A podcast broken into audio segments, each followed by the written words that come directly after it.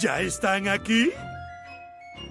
¿Por qué tan serios, chilenos? Ya llegó la hora. ¿A quién esperaban? ¿A Batman? Ya comienza Somos Legión. Pongan su mejor cara.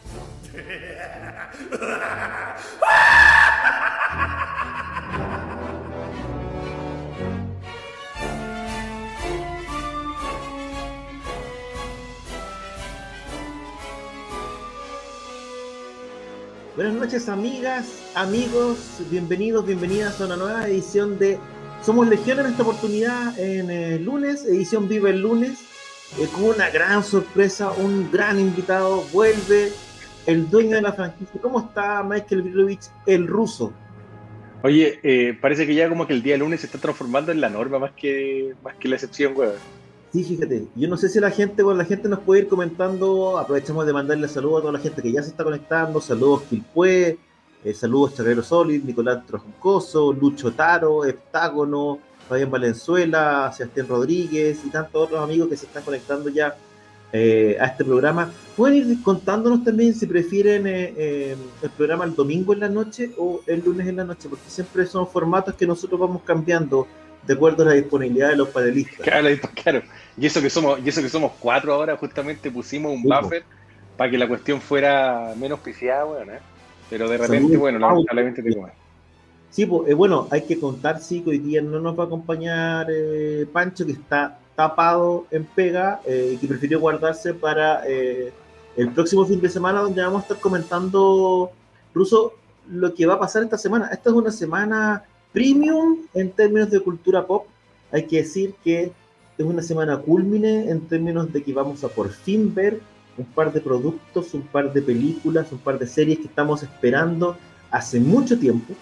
Eh, obviamente, eh, si están en el, si en planeta Tierra, saben que este jueves eh, llega la Liga de la Justicia de Zack Snyder. Esta semana, hace muy poco, se estrenó el último tráiler que de la, de la esperada de la esperada duración de, eh, del director estadounidense y además el viernes, al día siguiente, Marvel redobla su apuesta en términos de series con eh, Falcon y El Soldado de Invierno. ¿Cuáles son las expectativas tuyas, Ruso, para estos dos productos que son tan distintos también?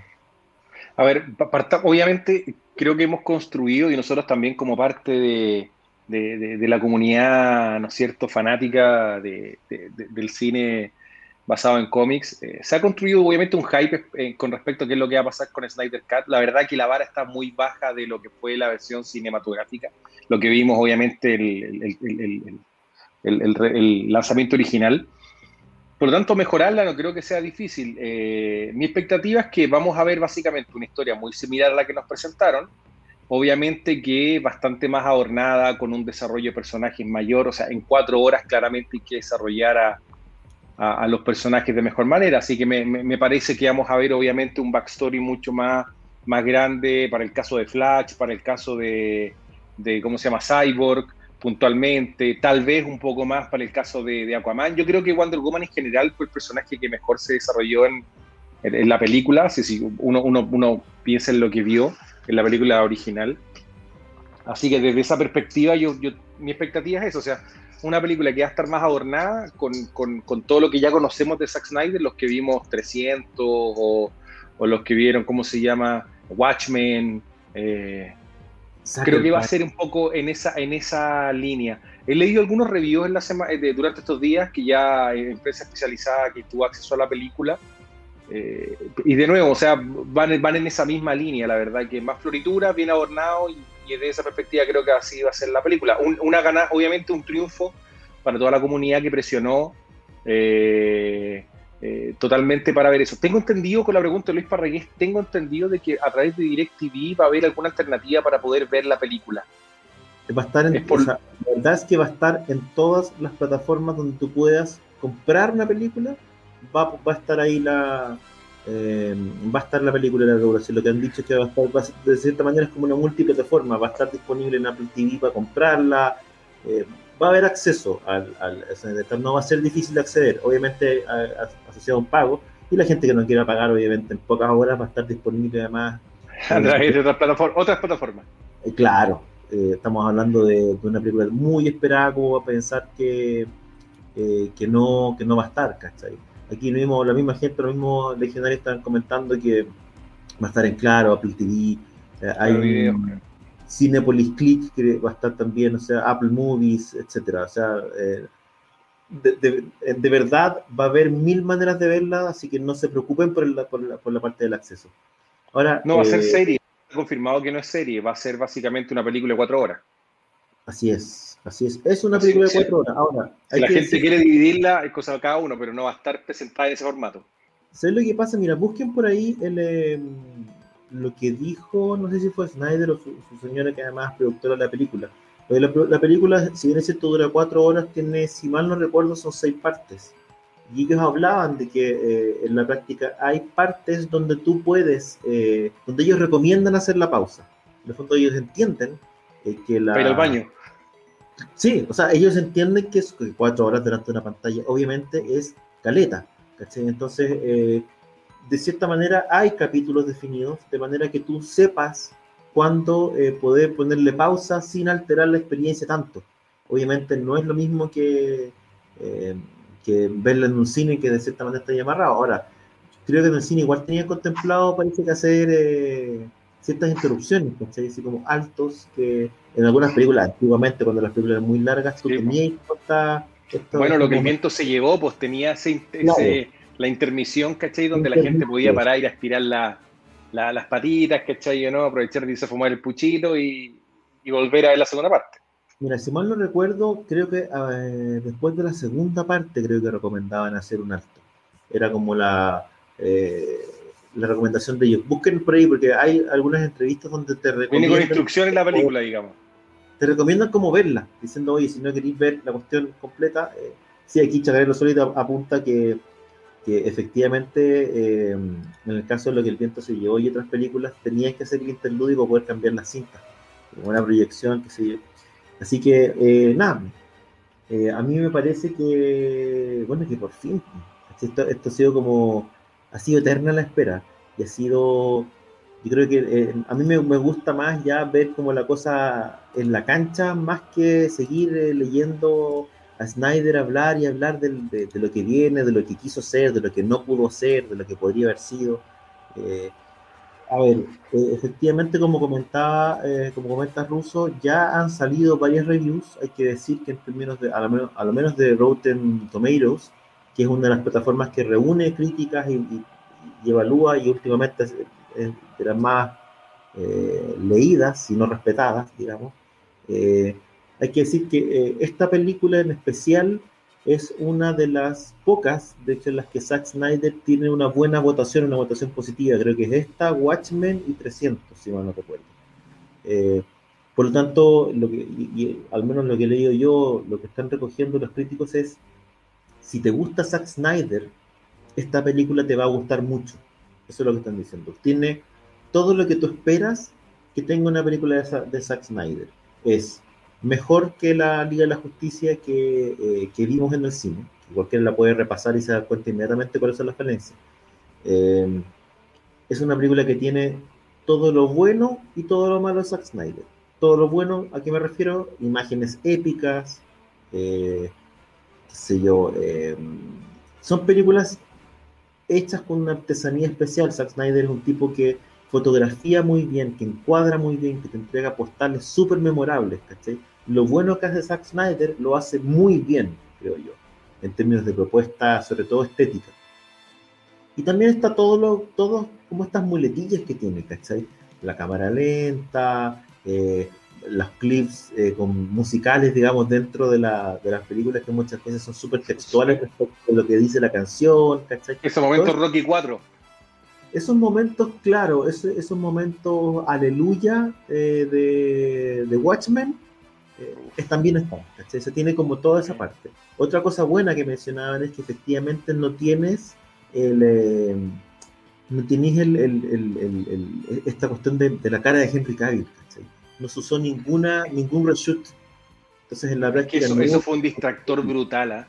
Tipo, si tú te acordáis, la primera escena de eh, de, la película, de, la película, la versión teatral, ¿no es cierto?, que vimos de Whedon, te muestran a Superman primer plano y se ve la pifia, el bigote y te cagó toda la película para adelante. Partir la película con Super Kiko, ¿cachai? Con un tipo que se ve con unos cachetes extrañísimos, ¿cachai? Eh, con un diálogo con un niño que está... Es una cuestión muy rara. Aquí, claro, todo eso se eliminó y obviamente vaya a tener una, una visión de Zack Snyder mucho más al chancho. Estamos hablando de más de cuatro horas, por lo tanto, eh, es muy difícil que tú, como decís tú, Ruso, que no tengáis más profundidad en los personajes. Está todo lo que quisiste tener, está. Está mucho más de lo que normalmente vemos en una película. Por lo tanto, podemos esperar más capas de profundidad, más desarrollo de otros personajes que, que no estaban. Por lo tanto, claro, estamos hablando de una película que al menos los críticos están, han recibido mucho mejor efectivamente, si no te gusta eh, Zack Snyder, eh, probablemente no te va a gustar tanto la película. Ahora, como decís tú, la vara respecto de la otra Liga de la Justicia no es muy alta, por lo tanto, eh, debería andar mucho mejor. Yo no espero que, sea un consenso respecto de, que la película es una obra maestra, pero sí espero que sea una buena película, muy del estilo de él. Yo creo que él va a morir de esta manera, esto es como morir con las botas puestas, y yo creo que también parte de la intención del de de, volver a esto tenía que ver un poco con eso. Como con irse o despedirse de esta franquicia eh, con las botas puestas. Abre una serie de preguntas esto. Porque ¿qué pasa con, eh, con este 75% en Rotten Tomatoes, con esta buena recepción de la crítica, potencialmente, eh, con una potencial súper buena recepción de la gente? ¿cachai? ¿Qué pasa con el, eh, con el, porque hoy día Zack Snyder eh, ya ha sido bien, eh, bien constante en decirlo, en decir que esta es su despedida de este mundo y también ha dicho, bueno, esta era mi visión, yo, pero yo planeaba hacer varias películas más.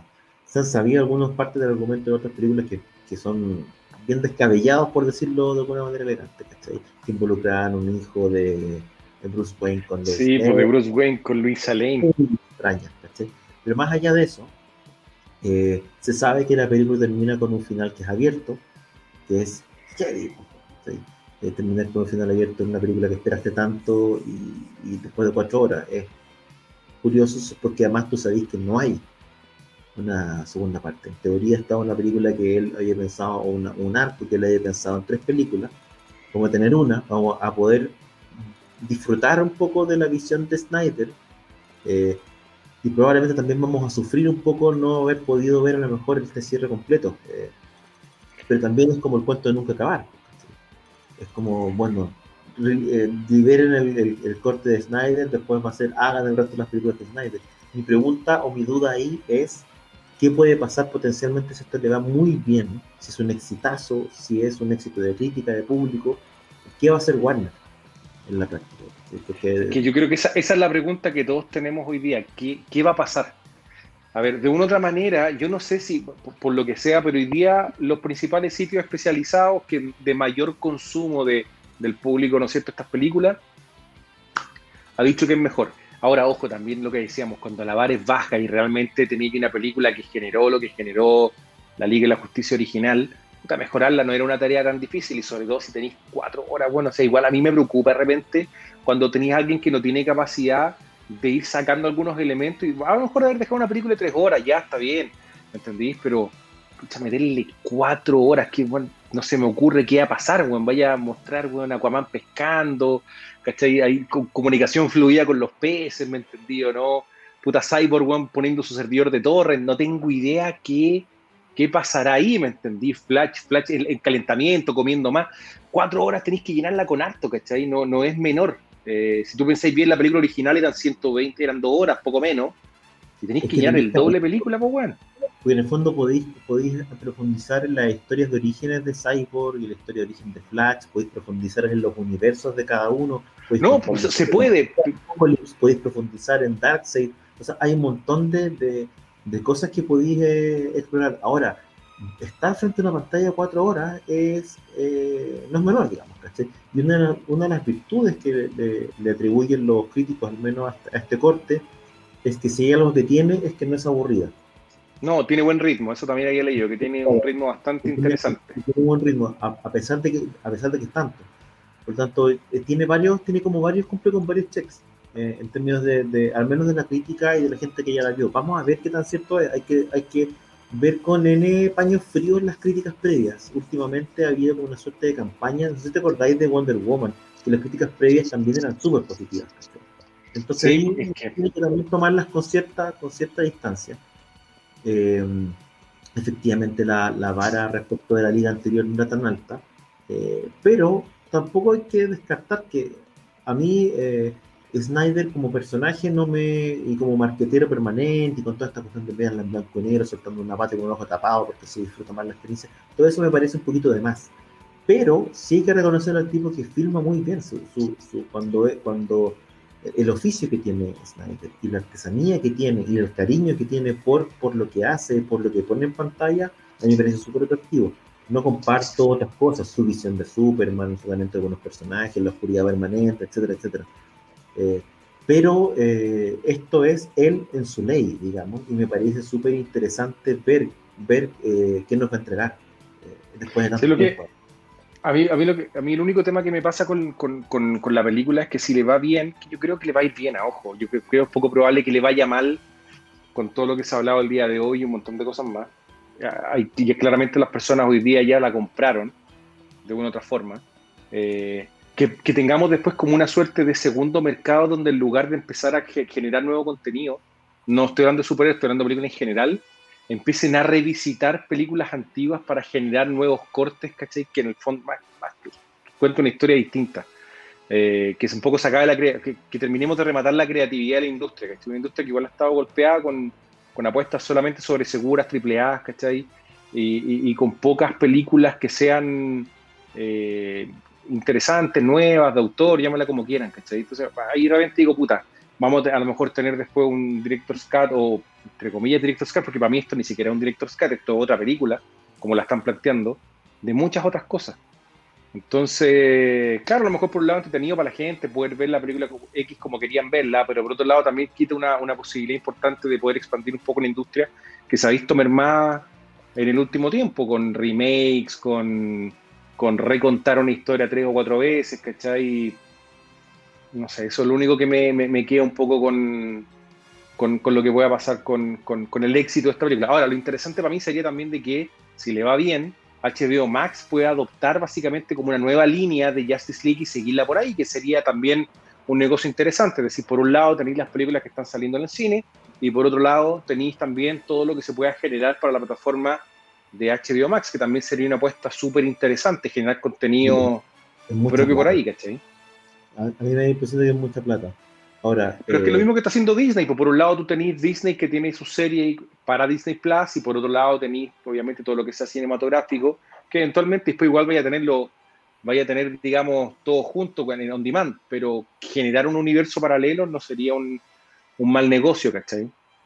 Mira, es, hay que, bueno, hay que decir obviamente que el Snyder Cut es un éxito en sí mismo, en términos de que ya que se haga, que, entre los fans y Snyder hayan logrado doblarle la mano al estudio, eh, ya es un tremendo éxito, ya es una cuestión nunca antes vista en términos de como fenómeno. Y puede marcar, si le va bien, puede marcar mucho, el, como decís tú, el, el destino y la manera en que se hacen las cosas en la industria. No es que eh, perder de vista la importancia que puede tener, eh, que tiene el, este hito que es el Snyder Cut, en términos de... Porque antes de esto, ¿qué, película? Yo la única película... Del basurero. la única, no, pues yo la única película que me acuerdo que tenía un fenómeno similar es Alien 3. Que la versión de David Fincher era muy distinta a la versión que se estrenó en la tele, de hecho, o sea, en, el cine. De hecho, cambiaron cualquier cantidad. Eh, la historia de la película, el origen un poco de dónde venía el, el, alien, etcétera. Creo que es lo único que me acuerdo. Ahora no sé si fue por clamor popular, no tengo idea cuál fue la razón. Pero no recuerdo algo así fuera de esta película. Ahora, es, curioso porque esta película eh, en la práctica puede marcar, y, y, capaz que así sea, capaz que sea el punto alto en el que se despide Snyder y también en el que se despide Henry Cavill, Ben Affleck, eh, eh, de los personajes en la práctica hoy día se habla de un reboot de Superman sin Henry Cavill. por lo tanto, es, es curioso, no sé, no sé si hay, un, si hay, un, hay una comparación, porque la verdad es que, claro, ellos se van después de proyectos fallidos, películas que no convencieron, y tienen la oportunidad un poco de redimirse. Eh, puede ser esta, esta, esta versión de la Ley de la Justicia, la redención de Zack Snyder con este universo. Puede ser la mejor película, la mejor participación de Henry Cavill como Superman en este universo, ¿cachai? Y puede que también sea su última película, que es un contrasentido, ¿cachai? En términos de que tú entendiste que un caballo que gana repite. Eh, pero acá no necesariamente es así. Hay mucha política eh, involucrada en la relación Warner-DC Hoy día hay acusaciones cruzadas entre, eh, leí por ahí unos artículos que Cavill culpa a Hamada por eh, productor, digamos, de DC, eh, por su salida eh, abrupta y sin aviso del rol, ¿cachai? Hay muchas, muchas, muchas cosas dando vuelta y es interesante ver de qué manera el resultado o la recepción del Snyder Cut influye también en el, en el futuro de, del universo de en el cine. Yo tengo mis dudas, pero, pero me, parece sumamente interesante como fenómeno el Snyder Cut, me parece choro el, ver la reacción, el ver qué pasa con la industria, me, interesa mucho, más allá de que a mí me gusta mucho, tengo muchas ganas de ver cómo resuelve la historia y qué es lo distinto. Yo creo que vamos a estar todos pendientes de, de, de, mirar los detalles distintos, las escenas distintas, los distintos cambios que le hicieron, incluso a nivel de efectos especiales claramente va a marcar una, o sea, marcó ya un antes y un después lo que pasa con, con el Snyder Cut. Eh, nadie esperaba, o sea, de hecho, eh, siempre era casi que un, una joda de redes sociales. Y finalmente hoy día estamos a días de ver la película yo creo que claramente no. Nada va a ser igual de una u otra manera. Hay que ver también cómo le va en el, hay que ver, perdón, cómo le va en términos de suscripciones Aquí un poco volvemos a lo mismo también, ¿cómo definimos que le vaya bien? O sea, básicamente sería porque aumenta la cantidad de gente que hoy día va, va, va, va a sacar, digamos, la suscripción de HBO Max para ver la, la, película, cantidad de gente que esté viendo la película durante el día, las ventas que vayan a tener en las otras plataformas fuera de Estados Unidos. Estoy hablando de una película que igual le metió 80 millones de dólares para, para arreglarlo, o sea, 80 millones de dólares, tal vez un poco menos, pero, pero andamos por esa idea. Eh, 80 palos lo que costó Joker, weón. Siempre sí, que yo tengo la impresión de que en este caso, fíjate, que el éxito no va por el, comparado con lo que normalmente, no va necesariamente por lo económico. Porque, claro, aquí obviamente voy a tener eh, lo evidente que es que tú querís más gente suscrito y que, y que, que, el HBO Max eh, parta bien o tenga un, un, plato fuerte. Yo creo que eso ya está logrado. Tengo la sensación de que lo que que el gran éxito del Snyder Cut eh, tiene que ver con la recepción de la crítica y los fans. Porque si bien es cierto, las películas, porque las películas anteriores eh, siempre tuvieron buenas recordaciones. Menos de lo que probablemente ellos esperaban, casi porque esperaban unas cifras estratosféricas, pero tuvieron siempre buen resultado económico. Lo que no tuvieron eh, nunca fue una recepción transversalmente positiva. siempre Snyder tiene eso, Snyder genera reacciones súper extremas, ¿cachai? De gente que lo ama y diosa prácticamente, y gente que lo detesta con el alma. Y te diría que eso fue lo que, eso es lo que le faltó. Si, si él con esta película logra esa, ese como consenso de que la película es buena, estaría notándose un porote que no se notó en, las en, las, en sus anteriores películas en, en, en, DC, y que tampoco muchas películas DC tienen, ¿cachai? De las últimas. Estamos hablando de, no sé, buena recepción transversal probablemente de ser Aquaman, Wonder Woman y Shazam. Sí, le fue bien. Entonces, te diría que, que, a gente le gustó. Poca expectativa baja también. Sí, claro. Yo tengo la sensación de que esa, de que eh, en este caso eh, puede ser que ese sea el éxito finalmente.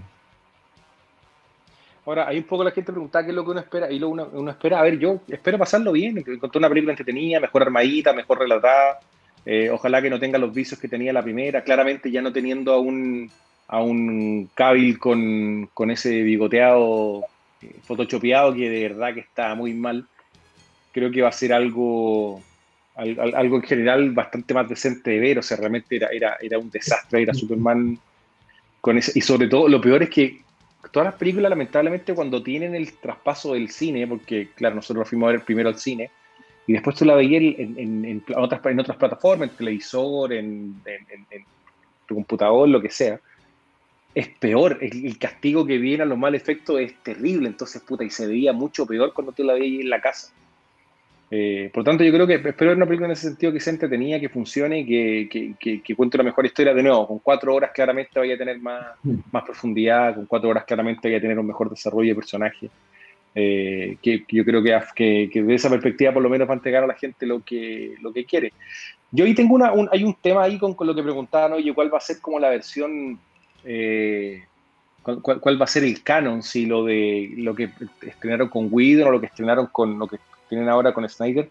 La verdad que yo creo que de nuevo es básicamente la misma historia, no hasta que la hasta verla no creo que haya una, una gran diferencia eh, entre una y la otra, digamos. ¿Por qué? Porque muchos de los elementos que está poniendo hoy día Snyder no estaban en las películas anteriores, por lo tanto, perfectamente los podía utilizar. No habíamos visto antes a, a, como a Darkseid, a Iris West, ¿no es cierto? A, ¿cómo se llama? A Martian Manhunter. Sí, muchos personajes que no se vieron, por lo tanto, utilizarlos después más adelante no te va a matar en nada lo que ya traía ahí hecho, ¿me entiendes? Entonces, desde esa perspectiva no creo que haya un cambio tan terrible de decir, oye, mira, esto no es canon, esto sí es canon, porque no existía nomás. Utilizarlo no va a tener ningún problema. Al final el canon se te cae a pedazos, porque ese es el problema que tienen. No, pues por eso digo que al final es que es raro, o sea, no es que es raro, pero puta, si nunca mostraste a Iris West, ¿qué importa que ocupía la misma actriz que ocupaste en la película de Snyder? No tiene ninguna relevancia, ¿cachai? Si nunca la mostraste la versión teatral, digamos, estrenada normalmente. Los, los superhéroes bases son los mismos, entonces al final no, no, no hay mucho cambio ahí, ¿me entendí? Habría que ver el final, qué tan abierto es el final, eh, como para decir, ah, bueno, sabéis que ya el final realmente nos dejó una puerta tan distinta a lo que, a lo que no sé, hizo Chazam, ponte tú, porque si tú pensáis en Wonder Woman 84, Wonder Woman 84 es una película que no conectaba con ninguna. Con ninguna. Entonces al final tampoco es como que tú digas, oye, sí, es que una, una, una continuación de nada. Ni, ni Birds of Prey tampoco, no conectaba con ninguna película. Entonces tenía un montón de películas eh, desconectadas, ¿cachai? Que es irrelevante al final al canon, Yo creo que hoy día básicamente no existe un canon, Efectivamente, bueno, nos queda poco para, para poder ver la película y poder opinar eh, en propiedad. Recordemos que el jueves se estrena finalmente, después de tanto tiempo, parece que no llegara nunca este momento. Pues ya está añato con trailers y con fotos y con cuestiones, ¿cachai? Piensa la cantidad. Ahora, el último trailer eh, el último trailer lo vi y por lo menos, ah, puta, hay una cosa que mejoró, que, que el, el, trailer lo encontré que tenía un poquito más de coherencia narrativa, en el fondo en el sentido de que como que te cuenta un poco más, no son una serie de imágenes, ¿cachai? O no, eh, con, alto contenido de acción, pegadas juntas, con harta cámara lenta, no, encontré que por lo menos el último trailer que, sacaron, algo de historia te cuenta y en ese sentido me pareció que era bastante interesante verlo, ¿cachai? Así es. Oye, Ruso, bueno, una semana especial decíamos, por otra parte, partimos con el, jueves con vamos a tener el, el, eh, el, Snyder Cut y el viernes tenemos la nueva apuesta de, de Marvel con eh, eh, Winter Soldier y Falcon. ¿Qué, ¿Cuáles son las expectativas? No sé si habéis visto, también apareció el último trailer ya que te mete un poquito más en la trama de lo que va a ser la serie. ¿Qué te ha parecido? ¿Cuáles son las expectativas para, esta nueva serie? No sé, y que la gente también nos vaya comentando ¿Cuáles son sus expectativas para, esta nueva serie de Marvel? Yo, yo creo que eh, le va a ir bien. Son dos personajes que de una otra manera los presentaron en una dinámica eh, muy eh, de tipo arma mortal. una suerte de versión moderna de cualquier película de Bud Spencer y Terence Hill, ¿cachai? Con dos tipos que son medio como la antítesis uno de otro y con harta acción, ¿no es cierto? Pero interesante, me parece que una buena apuesta. Eligieron bien esta, esta dupla, ¿no es cierto?, de, de suerte de viudos de Capitán América que, que, van a. Que, que, va a funcionar bien. Yo creo que una serie que va a ser un poquito más, más lineal en términos de cómo va a contar la historia, cómo se van editando los capítulos. Eh, me gusta que tengan esta dinámica, que sea en ese sentido más, un poco más simple. Y mi expectativa, por lo menos, ser que yo creo que ser una serie muy entretenida claramente ya nos mostró Disney, independiente de que la gente le guste o no le haya gustado lo de Wanda, sí me, a mí por lo menos creo que mostraron una buena factura en términos de producción, ¿cachai? O sea, realmente, puta, los efectos especiales que tenía WandaVision y, o Mandalorian, a toda la gente que hemos visto están súper, súper buenos. Eh, en línea con lo que uno esperaría ver en el cine, ¿no es cierto? Una producción de Marvel. Entonces, de esa perspectiva no me cae la menor duda de que, de que va a ser exactamente igual, ¿cachai? Muy buena factura, dos actores que en general eh, lo han hecho bien, se bañaron de sus personajes. Creo que como la, como la historia es un poquito más simple, eh, va a tener menos cuentos de teorías conspirativas y un montón de cuestiones, porque al final yo creo que, puta, al final de Wanda todo el mundo lo dejó así como con una suerte de de, sensación media rara.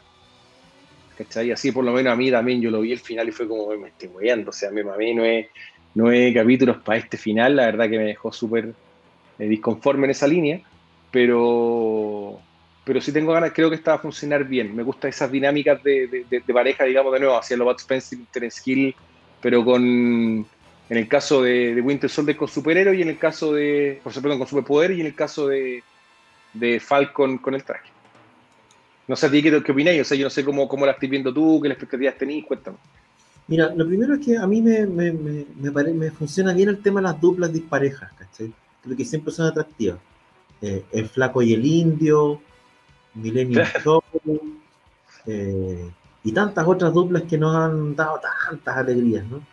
Eh, yo creo que en este caso están jugando sobre un poco sobre seguro así como en Wanda jugaron un poco a confundirte y, se atrevieron con una narración un poco distinta, eh, fue una serie en ese sentido, una apuesta un poco más radical, que cada uno puede, puede eh, determinar si le gustó o no, ¿cachai?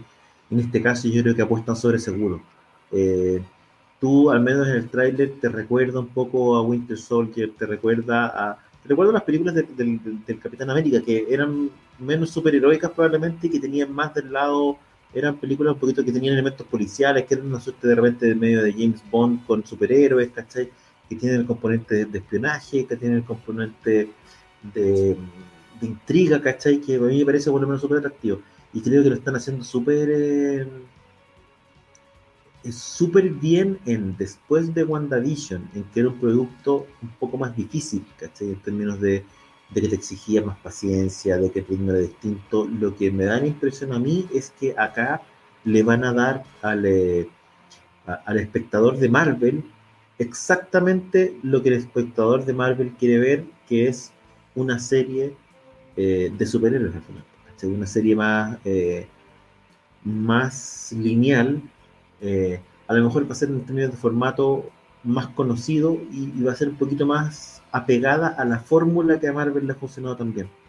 Tomaron dos personajes, como dice alguien por ahí, que no, eran personajes demasiado desarrollados en, la, en, em, el cine, para darles más vida y para, y para reconstruir un poco el, un, universo Marvel que va a girar probablemente en, em, en torno a la ausencia del, del Capitán América. Eh, tengo la impresión de que así como pasaba un poco con One también, tú más que girar en torno a la presencia de personajes, giras en torno a la ausencia de personajes. Eh, porque aquí vamos a ver probablemente una referencia más directa a la línea que dejamos en la última película de los Avengers. Por tanto, va a haber referencias obvias y sabemos que las va a haber aquí no está Capitán América. Va a haber referencias probablemente a la ausencia de, de Iron Man y puede haber referencias que unan también es la última de, los, de los Avengers con lo que viene en el universo Marvel. En ese sentido, eh, va a ser una película que es mucho más de amalgamar las distintas líneas de personajes que ya, que ya conocemos y que sabemos que vienen, probablemente más que, más que Wanda. Wanda como que no se hacía cargo de eso. Wanda estaba eh, involucrada en su propia manera de contar las cosas y estaba eh, al parecer, por lo que vimos, estaba más orientada a presentar a la bruja escarlata que a hacer como una, una suerte de bisagra eh, entre lo que pasó y lo que va a pasar. Tengo la impresión de que esta serie nos va a dar un poquito más eso. Eh, a mí me entusiasma, lo, encuentro, lo, encuentro, lo encuentro una serie histórica, encuentro que además la, la, dinámica y la química entre los personajes funciona bien. Sí, lo que me pasa, yo tengo un tema que es, encuentro, a ver, a mí, para mí, lejos la película que más me gustó de, de, Marvel hasta ahora, eh, Capitán América y Soldado de Invierno. O sea, creo que lejos es una de las películas que menos, que, menos gira en torno a, los super, al, a la habilidad superheroica de Capitán América, sino más bien justamente una trama más investigativa, de espía, tiene mucho de, películas, ¿no es cierto?, de los 70, de los 60, en ese sentido, que es súper entretenido y creo que funcionó muy bien de principio a fin. Y, de hecho la vi hace poco de nuevo y la, encuentro muy buena. Me gustaría que la serie, que esta serie también agarre algo de eso y creo que por ahí puede andar súper bien. Lo que sí me está pasando un poco con Marvel es que no se están haciendo cargo, creo, de lo que ellos crearon, que es generar un universo. Entonces me pasó en Wanda, donde tú tenés, compadre, weón, en New Jersey, que New Jersey, para la gente que no conoce, es un estado que queda muy cerquita de Nueva York, donde una bruja, ¿cachai? Arma un hex gigantesco, donde después se agarran dos brujas adentro y en ningún momento el hechicero supremo que está a cargo de cuidar al mundo, nuestra realidad, de todo lo que tiene que ver eh, magia y todo ese tipo de cosas, no aparece. Weón, si estaba al lado, esto es como que hay un incendio, weón, en, en, Puente Alto, weón, ¿cachai? ¿no? Y, y, no lo veáis, weón, ¿me entendí? ¿no? Un incendio gigantesco, weón, de metros de alto y no se vea, ¿cachai? Entonces, eh, en ese sentido, como que de una u otra manera nos están haciendo cargo de que, ojo, ya los personajes no existen solamente acá, sino que están insertos dentro de algo y tienen que interactuar con otros personajes, sobre todo cuando generas eventos tan grandes como el de Wanda, ¿cachai? De nuevo, lo que hizo la buena no era menor, ¿cachai? No era como para que ningún otro Avenger se diera cuenta, a ver, si es que aquí está quedando una cagada grande, pues, Entonces, me gustaría entender cómo lo van a resolver. Creo que en ese sentido, en esta película podría pasar piola, siendo dos personajes menos poderosos, que se pueden ver envueltos en, envueltos en tramas que sean menos eh, grandilocuentes, puede ser que resuelvan mejor el hecho de que ellos sigan solos, ¿cachai? Pero en el caso de Wanda, yo quedé al final esperando decir, weón, no puede ser, o sea, quedó la media cagada y, weón, no, ninguno vino. Claro, están todos, weón, con mascarilla en cuarentena. No, el weón no pudo haber hecho el, portal ah, mágico.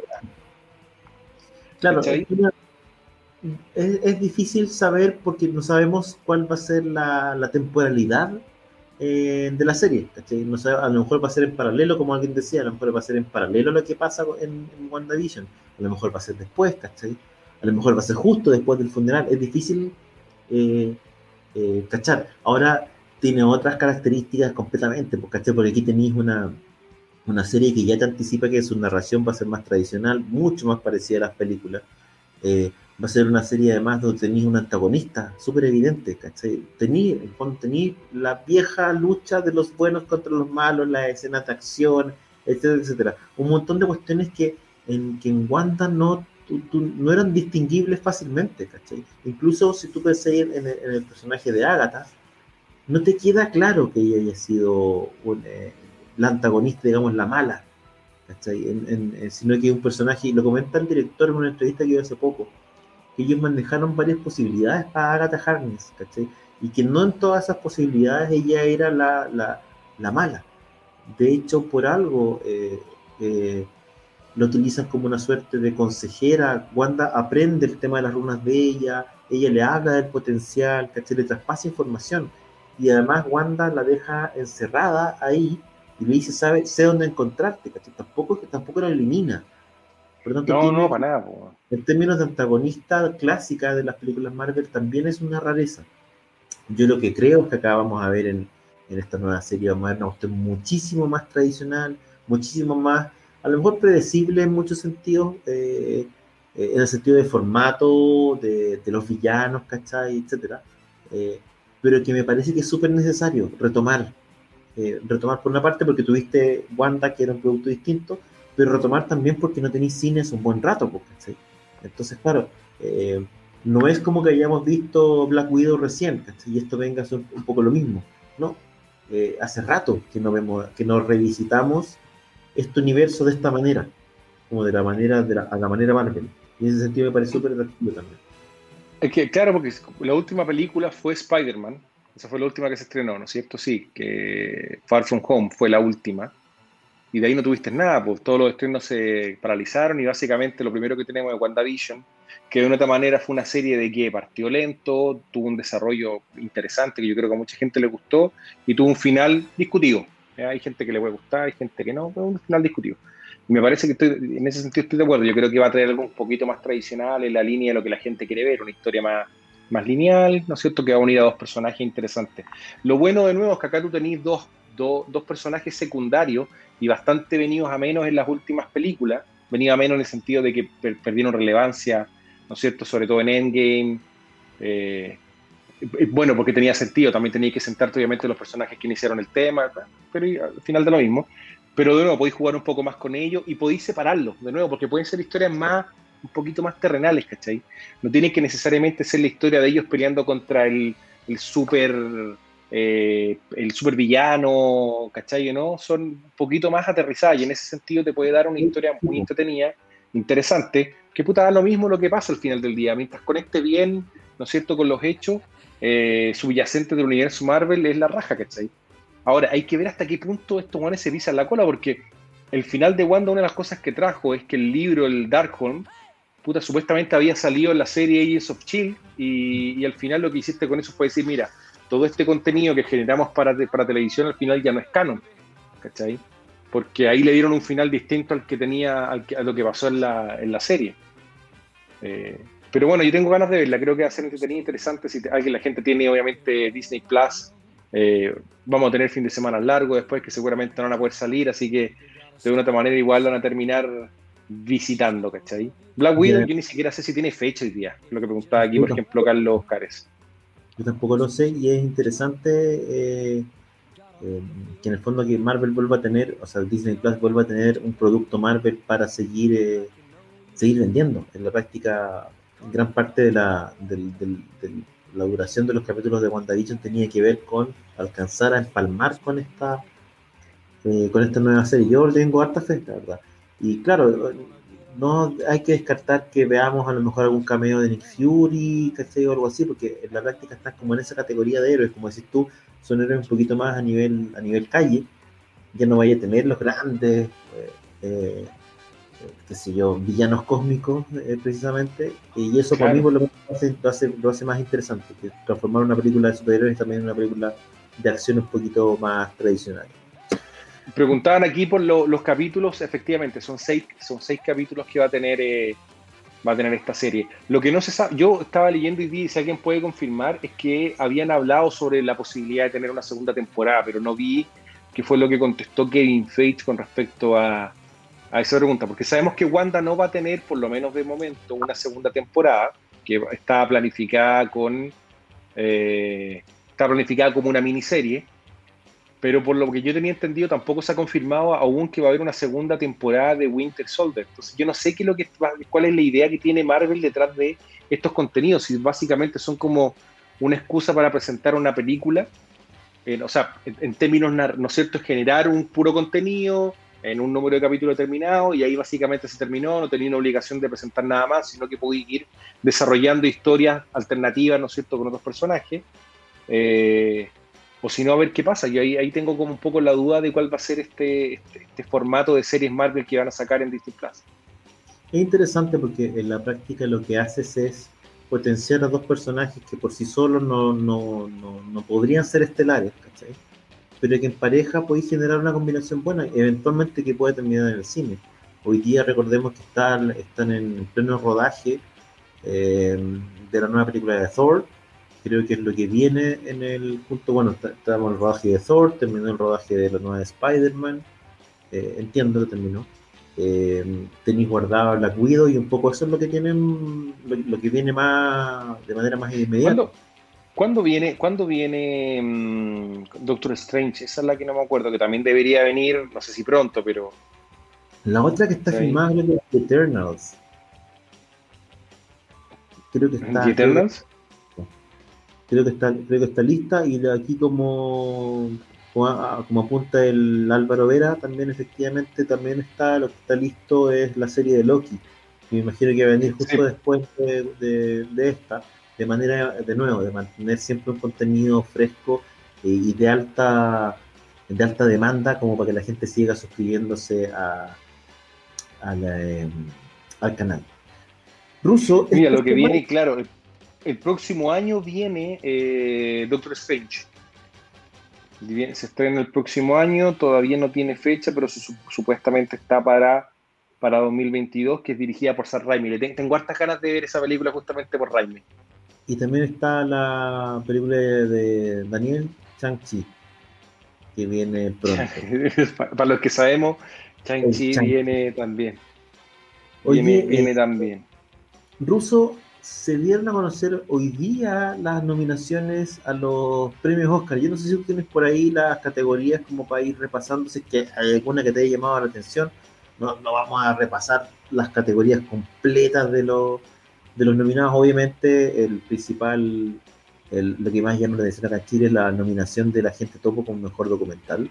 Como mejor eh, documental, justamente. Han hecho bien las cosas ahí. Ustedes saben que, bueno, que para poder estar nominado a los premios Oscar no basta solo con tener una buena película, una buena cinta, sino que además hay que hacer una pega de promoción súper importante y te diría que eh, promoción y lobby como para lograr eh, eh, que la academia te considere y, pasar este primer corte al menos, Así que es un tremendo logro ya que la gente todo esté, esté nominada. No sé si alcanzaste a ver algo de eso, Ruso. Sí, mira, aquí tengo la lista que, publicó y que publicaron, creo que fue hoy día. Eh, se, entregaron. para que la gente entienda, estas hace, este año va a ser el año donde más tarde se realiza la ceremonia de los Oscars. Va a ser, el, si mal no recuerdo, el 25, voy a confirmar acá, el 25 de abril. Si mal no recuerdo, a ver, déjame ver. Voy a confirmar acá. Efectivamente, ya. Y bueno, aquí entregaron la lista. Vamos a hablar de las categorías que obviamente a la gente más les importa, que es mejor película, donde viene, tenemos, este, se, nominó a The Father, eh, Judas and the Black Messiah, Mank, eh, Minari, No Man Land, Promising Young Woman, Son of Metan, eh, and the Trial of the Chicago 7. Esa película, a mí me gustó mucho el, juicio de los siete de Chicago, la encontré muy buena en Netflix, la verdad que si no la han visto, dense la oportunidad, es una muy buena película. No Matlanda tengo pendiente, que fue la que ganó, tengo entendido que los Globos de Oro Mejor Película. Así que voy a ver un poco ahí para, para, para darme una idea también de, cómo vendría, obviamente, esta película. El mejor director viene Thomas eh, Winterberg por Another Round, David Fincher por Mank, que Mank este año fue la película que más nominaciones tuvo, 10 nominaciones para este año. Después está Lee Isaac Chan con Minari, eh, Chloe Zhao con Nomadland, y Emerald Fennell con Promising Young Woman. Para actor en rol principal está Riz Ahmed por Sound of Metal, Chadwick Boseman eh, por eh, Ma Rainey's Black Bottom, que sería una nominación póstuma. Hay que... Mm, no, es que claro, eso puta genera, para mí siempre genera un tema cuando pasa esto, digamos, con un actor que recibe una nominación eh, póstuma. Pero también interesante que Anthony Hopkins por The Father está también eh, nominado y sería el actor de mayor edad nominado al, premio, con 83 años. Eh, lo que hace interesante un actor de tremenda categoría. Gary Oldman por Mank y Steven Yeun por Minari. Steven Yeun es el actor de, em, ¿cómo se llama? De Walking Dead, si mal no recuerdo y confirme, pero creo que es el actor de Walking Dead, ¿no es cierto? Para actriz en rol principal, en rol primario, sería Viola Davis por Ma Rainey's Black Bottom, eh, Andra Day por The United States versus Billie Holiday, Vanessa Kirby por Pieces of a Woman, Frances McDormand por Nomadland, que podría perfectamente ganarlo, yo creo que también va, fuerte ahí eh, Frances McDormand, y eh, Mulligan por Promising Young Woman.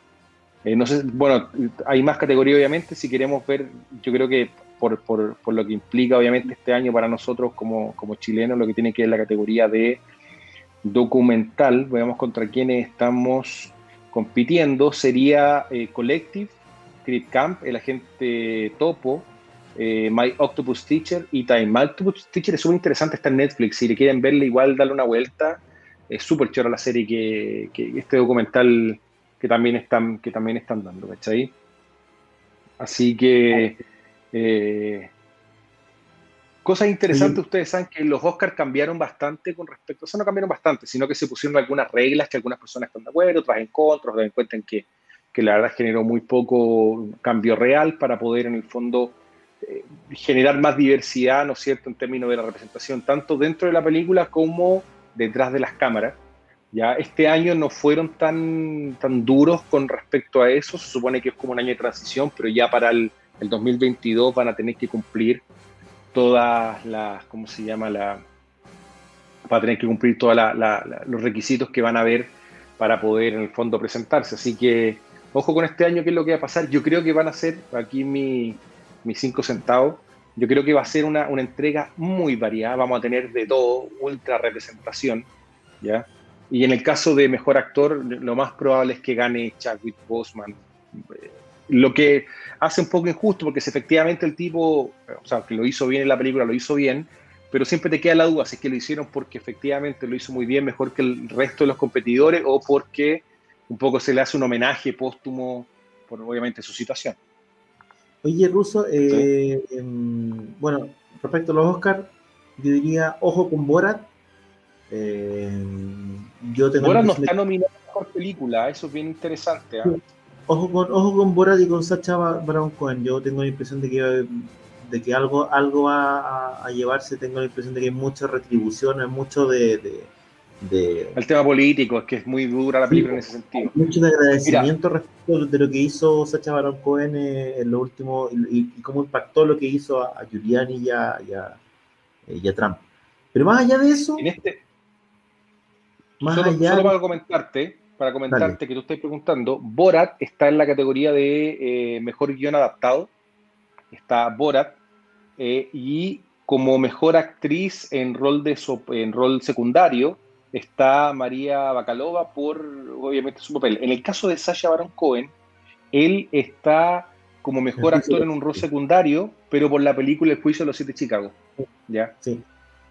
Así es. Ojo con, ojo con, con esas nominaciones. Oye, eh, pero más interesante que los Oscars de lo que. Porque todo el mundo va a hablar de los Oscars probablemente el A mí me interesan los Razzies, que son los premios a lo peor de los estrenos del cine. Hay que decir dos cosas. Me llama la atención la ausencia de Bloodshot en, las dos listas. Pero vamos a repasar un poco eh, cuáles son vamos, los. Razzies son muy entretenidos, weón. Sí, y además este año tienen eh, ciertas particularidades, Como por ejemplo que tengamos a Robert Downey Jr. entre los nominados, a gente como Glenn Close, Anne Hathaway, etc. Eh, espérate, Robert Downey Jr. está por, por, eh, por Doolittle, ¿no?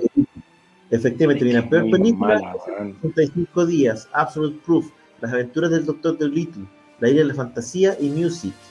el peor director, por ejemplo, destaca Ron Howard por Hillbilly. Eh, el peor actor está Robert Downey Jr., está Adam Sandler, está David Spade. En peor actriz está Anne Hathaway, Katy Holmes, Kate Hudson. Eh, por, qué, película, por qué películas como para cachar qué onda? Oye, buena, buena, buen rooster de actrices, bueno. Anne Hathaway por su último deseo y las brujas. Katie Holmes por The Boy, La maldición de Brahms y El secreto Atrévete a soñar, por dos películas cada una. Kate Hudson por Music eh, hay otras actrices, pero actriz de reparto, Glenn Close por Hillbilly. Eh, ah, espérate, espérate. Está, está en los Rats y Glenn Close por Hillbilly. Sí, pues. Kristen Wiig por Wonder Woman 1984 también está como peor actriz. Después, peor actor de reparto está. pero que mira, qué interesante. Porque Glenn Close está como mejor actriz en rol está, está participando en los Oscars por mejor actriz en rol secundario por Hillbilly. Yo no sé si ha pasado, me imagino que sí, otras veces que la misma actriz, en la misma categoría, en Razzie y en Oscar. En el peor actor de reparto está Chevy Chase, está Rudy Giuliani por, como el mismo, en Borat, está Shia LeBoff, está Arnold Schwarzenegger por El Misterio del Dragón, está Bruce Willis también, por, este, Bruce Willis está por, como por tres películas. Después... Eh, ¿Qué le pasó a Bruce, weón?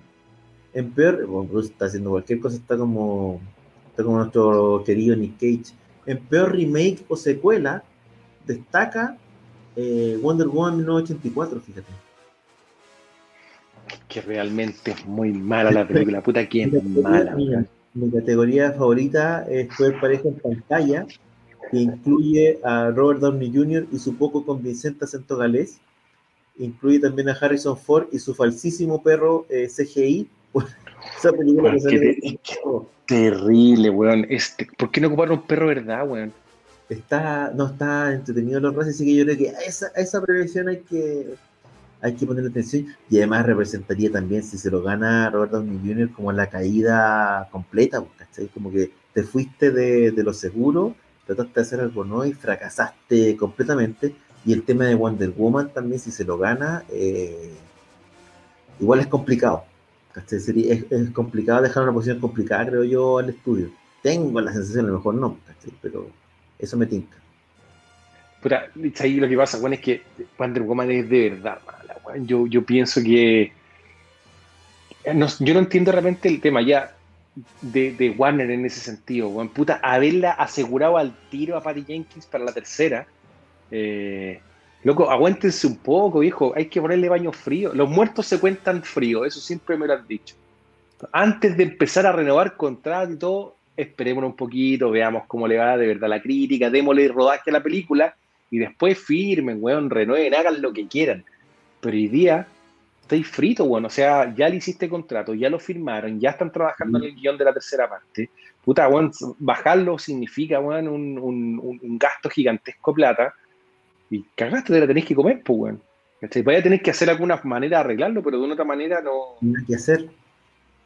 Pues más encima ella sale diciendo, o sea, hey, esta es la película que yo quería hacer. Aquí no puede mandarse el, no, puta, weón, vamos a hacer el, Jenkins Cat, weón. No, está hasta el Loli, weón.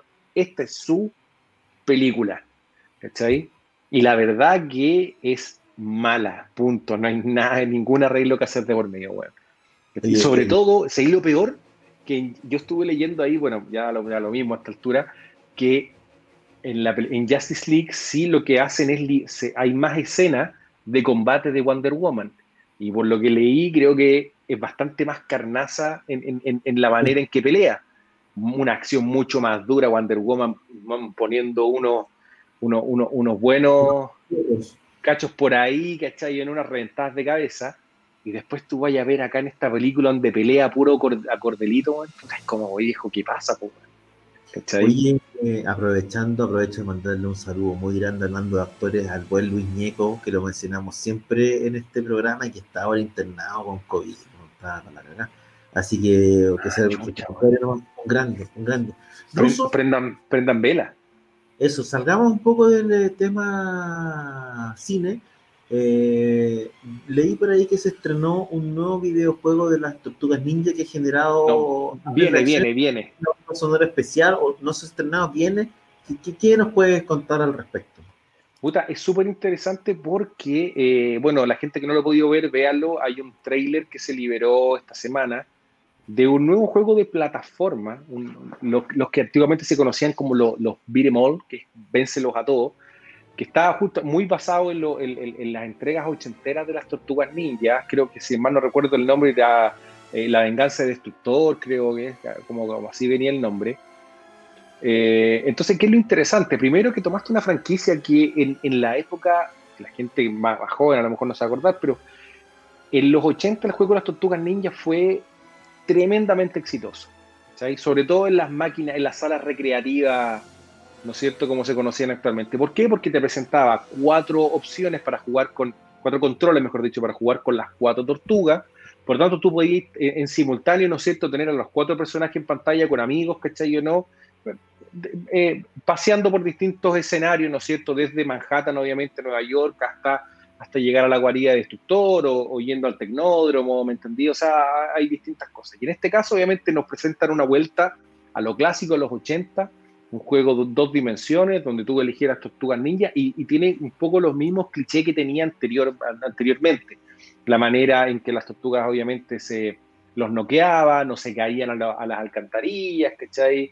Eh, obviamente, eh, justamente lo que comenta Mauricio, la canción clásica de las tortugas ninja, ¿cachai? Era una versión nueva, eh, ¿no es cierto? también era súper atractivo para toda una, una serie de, de jugadores. Entonces, yo creo que genera un hype porque, de nuevo, estamos un poco volviendo a lo simple. Lo que pasó también hace un poco tiempo atrás cuando hacen el lanzamiento de Battletoads, ¿no es cierto? Que esta como suerte de franquicia joda que hacen, a las, que hacen las Tortugas Ninja, eh, eh, que, que, que, presentaba estos tres personajes que eran, eran, eran raras en este caso, pero que también volvieron a la dinámica anterior, en lugar de presentarte un juego tan sofisticado en tres dimensiones o, un montón de cosas más, eh, lo que te presentaron fue básicamente a los personajes clásicos, obviamente mucho mejor hechos. Si tú la definición que hay hoy día, existen diferencias que se pueden percibir entre las tortugas, ¿cachai? Más allá de solamente los colores, ¿ya?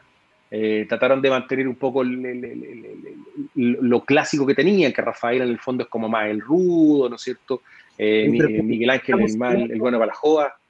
Estamos hablando de rusos de un videojuego hecho hoy día con el look de un videojuego antiguo que básicamente es lo que estamos viendo en pantalla. Se ven así. Exacto, exacto, así se ven. Ese, eso sería lo gráfico y, en juego, ¿cachai? Eh, y que, de nuevo, yo creo que apela a un público un poquito más. A ver, es raro porque igual. Lo, a ver, una de las consolas, bueno, independientemente que la consola más vendida fue la Play 5, la Switch, obviamente que el año pasado la rompió. Por el tema de COVID, la gente se la compraba, precios más accesibles, y básicamente jugaba mucho este estilo de juego, ¿no es cierto? Juegos más simples. ¿Está pensado eh, para Switch? ¿O para qué plataforma está pensado este juego? Buena pregunta. Yo lo vi, creo que estaba pensado para varias plataformas, para todo lo que eran las plataformas arcade, ¿no es cierto? De eh, tanto PlayStation, eh, Xbox y yo creo que también la Switch. Te lo confirmo al tiro. Pero espérate, porque en el fondo estamos hablando de gente que gastó puta, miles, cientos de dólares en una plataforma para que la cuestión sea increíble, con una capacidad nunca antes vista, que los otros se chorearon las consolas del camión, toda la cuestión va a ver un videojuego que se ve así, digamos, es como me, genera curiosidad, pues.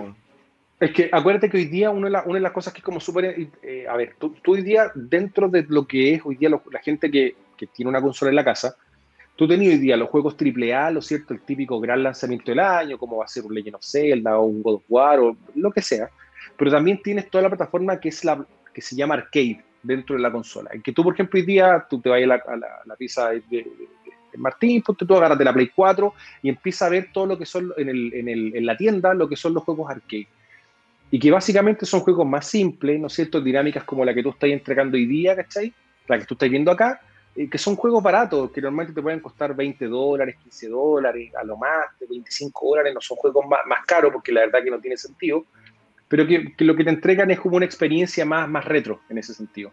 Retro me refiero no a lo que es el aspecto visual, sino que retro en la jugabilidad. Y en este caso, básicamente, te están entregando un juego reto, retro, perdón, de las tortugas ninja, basado en, obviamente, lo que jugaste en los, en, los 80. Así que me parece que yo, por lo menos, Taylor me encantó, lo encontré muy entretenido, me gustó la dinámica del juego, ¿cachai? Es entretenido para poder compartir con, con, amigos, con gente que no necesariamente es tan conocedora de, de videojuegos, pero sí, puta, jugaron las tortugas ninja en, lo, en Flipperlandia, en los Diana o en cualquier videoclub, o sea, cualquier sala de juego de playa y que lo van a pasar bien, bueno, yo creo que por ahí va, va el tema, ¿cachai? Así que no, entretenido, a mí por lo menos me gustó. Confirmado que está para todo, ¿ah? para PC y para, para, todas las consolas. ¿Le tiene fe entonces Russo? La, bueno, los Tortugas Ninja están pasando por un, super, por un momento bien especial, son una franquicia eh, que nunca se ha ido del todo, ¿ah? una, franquicia, sumamente, sumamente eh, exitosa, y que ha perdurado, que se mantiene a través de los cómics. Recordemos que tenemos al buen Nelson Daniel, el chileno que dibuja las tortugas ninja, eh, y que hoy día está saliendo a nivel de cómics con, eh, con The Last Running, que es una nueva miniserie que está escrita por Kevin Eastman, uno de los co-creadores de las tortugas ninja, y que ha sido sumamente exitosa.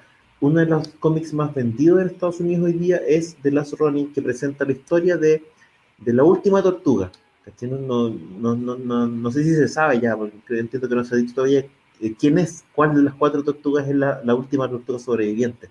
Pero en el fondo es como una onda media Dark Knight Returns, ¿cachai? Como una historia un poquito más oscura, eh, pero con eh, la última tortuga ninja. Entiendo que la está requete rompiendo así, está saliendo por IW en Estados Unidos y creo que está así, pero ya es lo máximo y uno de los cómics más vendidos hoy por hoy en Estados Unidos. Interesante una, una eh, porque Tortuga Ninja, como decís tú, nunca ha muerto, siempre desde que salió y en, los distintos, en los distintos medios donde ha estado, tanto películas, series de televisión, videojuegos, ¿cachai? Cómics, obviamente, siempre se ha mantenido, siempre ha estado. Eh, con una, línea de juguete eh, muy atractiva, ¿cachai? Con una película, la película original de Tortugas Ninja le fue bien, a pesar de que no era una película de gran presupuesto, pero fue exitosa la Tortugas Ninja original que de hecho sacó dos continuaciones, que uno podemos eh, discutir de la calidad de las continuaciones de las películas, pero podemos decir que el original le fue bastante bien y, muy recordado obviamente por los fanáticos, con un soundtrack que era bastante particular, ¿no es cierto?, de, de la época, muy, muy orientado obviamente al, al, público que había en ese tiempo, con mucho rap, eh, esa onda, y funcionaba, ¿cachai? De una otra manera creo que, que una, una, una, serie que hasta el día, o sea, una franquicia que hasta el día de hoy sigue siendo popular. Hoy día de las manos Nickelodeon, el juego sale eh, obviamente por Nickelodeon y otro desarrollador, pero también el cómic de Last Running de verdad que le ha ido bastante bien. Eh, y, y, da para mucho. para, que, presentaron también una Tortuga Ninja nueva en algún momento. Sí, eh, una serie, no sé si te acordáis, que sacaron por Sabam, que no, no le fue muy bien, sí, que se parecía a la Tortuga Ninja, parecía más a los personajes de la serie Dinosaurio que, que a las Tortugas Ninjas, pero tuvo una serie también como live action tipo Power Ranger. Es una franquicia que tenía un poco como los Transformers, que han tenido, que siempre hay algo, pero ha tenido como distintas vidas, con distintos niveles de éxito. Hay algunas que le van no tan bien, otras hay diseños que de repente han costado más porque han sido muy, muy alejados del diseño original, de repente vuelven, ha tenido series eh, animadas tradicional, animadas por computador. Te diría que es como una franquicia que ha sabido eh, mantenerse siempre presente, así como, no sé, pues, Transformers ha sido Beast Wars y ha sido un montón de cosas más, las tortugas siempre han estado. Ahora, eh, a mí me parece interesante la, eh, que tengan siempre, que, mantengan como un fandom duro. Hay eh, clubes de fanáticos, incluso acá en Chile, es incluso un evento así dedicado a los Tortugas Ninja. Eh, me parece cholo. Lamentablemente en el cine no lo que hizo, lo que hicieron últimamente no tuvo el éxito esperado. Intentaron. es que fue muy, es que no me gustó. ¿Te gustó las películas de Michael Bay de las Tortugas Ninja? Lo que pasa es que intentaron un poco repetir el fenómeno de Transformers, porque Michael Bay a uno le puede gustar o no le puede gustar, pero el tipo logra eh, poner eh, y transformar en éxitos de, taquilla. Sí, claro. A pesar con todos los, con todos los defectos y con todo lo, desechable que puede ser el cine que hace Michael Bay. El loco logró poner los Transformers en la pantalla. Eh, ¿Cuántas películas? ¿Cuatro o cinco películas? Pues, cinco malas películas, ¿cachai? Pero lograba la recaudación para hacer la siguiente. Y con las tortugas no lo logró, fíjate. Y yo no sé si las tortugas ninja era una peor película que la, que la de los Transformers. Tengo mis dudas, ¿cachai? Respecto a que hicieran peores películas. Pero loco no lo ese, ese cuento, ¿cómo las presentó, weón? Yo, a ver, eran, eran, parecían luchadores, weón, más que tortugas ninja. Por, si tú miráis la película original, eh, o sea, la película original, la, la, primera película, la, ¿no es cierto? de las tortugas ninja, los personajes se veían parecidos a lo que tú veías en los cómics, en cambio acá eran las tortugas como estaban viviendo el alcantarillado así, unos hueones de 3 metros, pues weón. Sí, pues eran como tortugas como con esteroides más que... Sí, pues weón, ¿cachai? Sí, eh, efectivamente. Entonces, claro, hay un, hay un... Pero es que veis, tiene como ese tema del rediseño siempre, ¿cachai? Estas eran como tortugas, aparte de tener como nariz las tortugas, me acuerdo, y eran unas tortugas... Sí, pues weón, sí. Eran, como anatómicamente correctas, ¿cachai? Sí, pero además eran como más mutantes que adolescentes. Eso me pasa también porque eran como grandotas, ¿cachai? Y parte de la gracia del, o el encanto de las películas originales, con todas sus pifias y su, y su falta de, presupuesto, porque claramente el presupuesto se lo habían gastado todo en, los animatronics, eh, era que mantenían como el espíritu adolescente, ¿cachai? Que tenía, que también tenía la, eh, la serie animada, que era mucho más conocida que los cómics. Los cómics, no hay que olvidarse que que, que Laird y e Eastman hacen un cómic que, que, el original es bien feo, No es un cómic así que tú digas, oye, increíble el dibujo, no, es un cómic bien feo, bien oscuro eh, y bien extraño al final, ¿cachai? Los Tortugas Ninja conceptualmente eh, es una idea súper extraña, Y ellos logran, eh, hay un documental por ahí, de hecho, no me acuerdo dónde lo vi, probablemente puede ser en Netflix, que un poco abordan el, la historia de ellos dos en el, véanlo, es el eh, The Toys That Made Us, el, el de las tortugas ninjas es extremadamente bueno y es muy emotivo, porque Eastman y Laird estuvieron peleados por mucho tiempo y los reúnen en, en, el documental. Y ahí te cuentan un poco la historia, la particular historia de las tortugas ninjas y cómo, más allá del concepto original, la idea triunfa, la idea se transforma en una serie de televisión, la idea se transforma en un montón de cosas. Hoy día, y te diría que han tenido la particularidad que han sobrevivido a lo mal que les fue en el cine, igual que los Transformers. Han tenido en ese sentido como una, eh, una carrera similar, aunque son de orígenes distintos. Por la parte tenemos los Transformers, que básicamente son juguetes que se animaron a las tortugas ninja que parten del cómic y se transformaron en un fenómeno global. Eh, y en su tiempo fueron, pero tremendos fenómenos. Los, los 80 Puta, había de todo, cuando tenéis bebidas de las tortugas ninjas, que las pizzas que te regalaban. Puta, acá, acá lo hicieron con Pizza Hut, creo, si mal no recuerdo. Eh, pero las películas venían con, con todo el placement era de Domino Pizza, tenía ahí, en, las películas. ¿no es cierto? Y un placement, pero descaradamente horrible, ¿cachai? Cuando el weón le pasa la pizza por la rejilla y le empieza a bajar la caja, weón, así, el primer plano de Dominó Pizza entrando al alcantarillado, ¿cachai? Era, era burdo, pues, weón. Sí, pues efectivamente el, eh, pero se prestaba, porque además que eran personajes que comían pizza, porque no es que lo hayan hecho comer pizza para la, para la... No, por eso, por eso te digo que, bueno, o sea, llama, llama la atención eh, cómo hicieron todo el placement, cómo, cómo, cómo pegó muy duro y obviamente, bueno, después los juguetes también que sacaron, porque la gente no se, no se acuerda, pero también sacaron toda una serie de figuras basadas en la película, donde tú tenías ahí a, ¿cómo se llama? Al, Rafa con gabardina, ¿cachai? Como en la película, me entendí un montón de cosas más que eran interesantes, ¿cachai? Y después, obviamente, tenía también todos los monos. Yo, hay un hueón acá, me imagino que varios, pero hay, hay alguien que siempre, para todas estas como eh, no, comicones o, o, distintas ferias de locales, Ruso lleva su colección de tortugas ninja. Sí, pues, que tiene, ¿cómo se llama esa cuestión grande? Y tiene el dirigible, tiene el dirigible.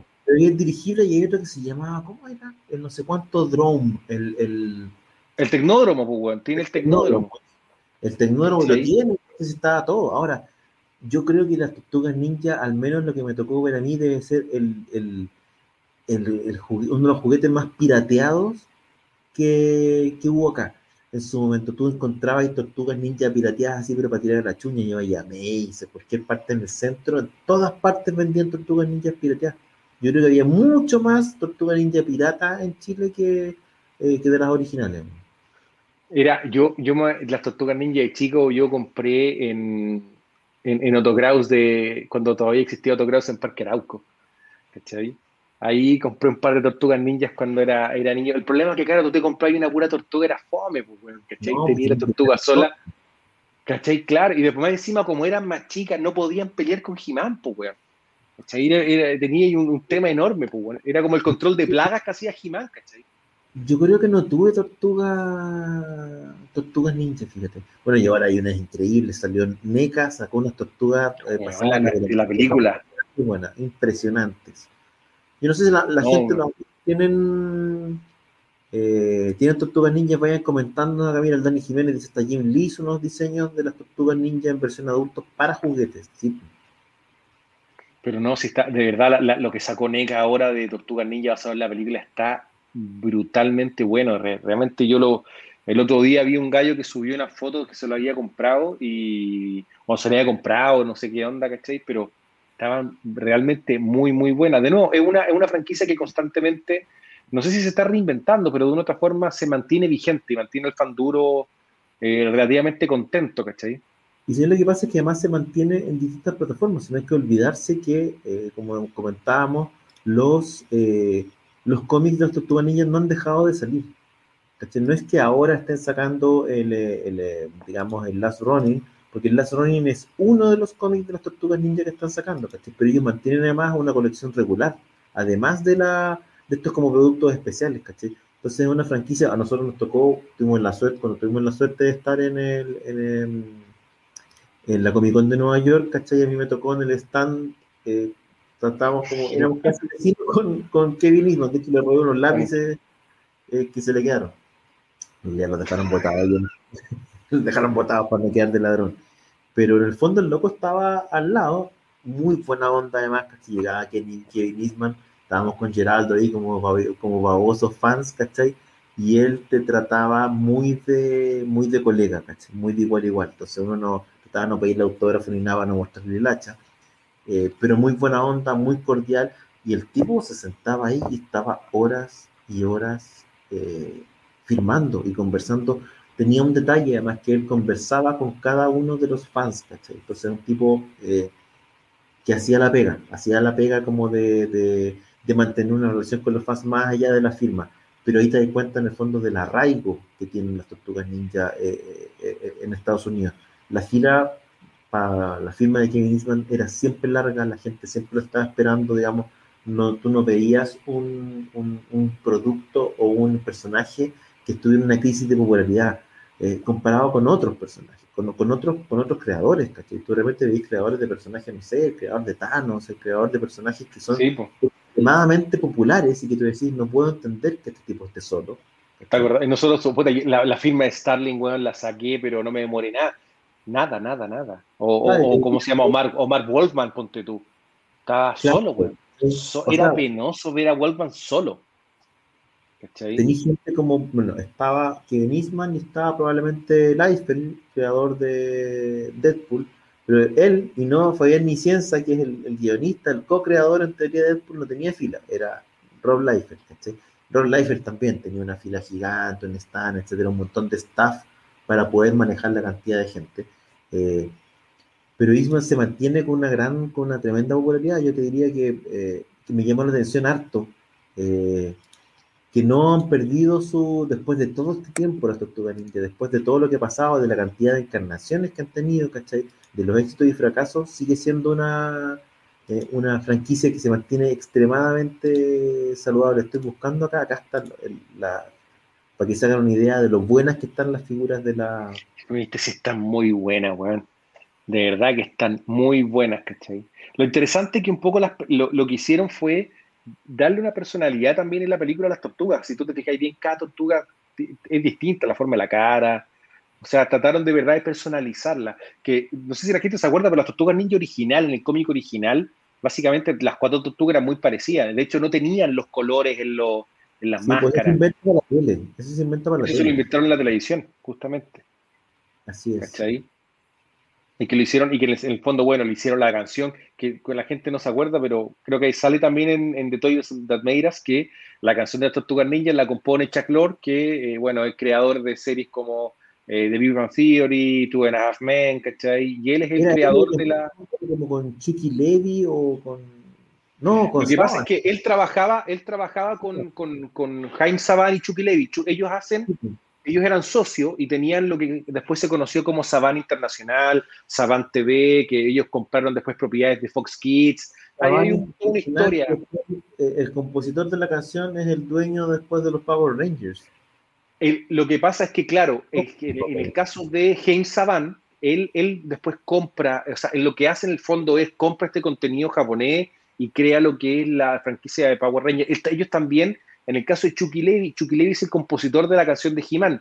Él tenía un staff de compositores y entre ellos trabajaba Chuck Lorre y él hace la canción de, Las Tortugas Ninjas, que es la, canción más clásica que conoce la gente por, la serie que, si mal no recuerdo, se ve en el 13, acá, cuando éramos chicos. Ah, tengo la sensación que sí, que era Canal 13, sí.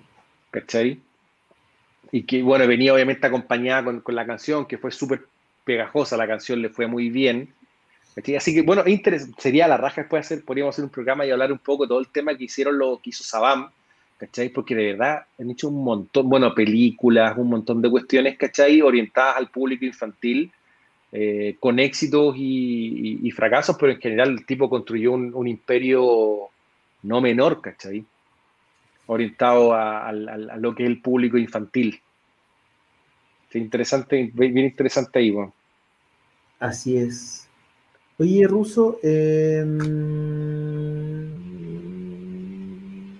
yo creo que podemos, vamos a terminar antes en este, este programa, ¿no? Tomando en cuenta que somos dos nomás, que no tenemos que preguntar, no tenemos nada que preguntarle a Chazán por los cómics que le llegaron esta semana, no tenemos nada con Oye, sí, que la gente, mira, la verdad que Chazán iba a llegar, pero finalmente, según él, tuvo un problema, así que, y, y no sé, no hay mucho más en la parrilla en este momento como para, comentar, así que yo también estoy de acuerdo, yo creo que podríamos por hoy.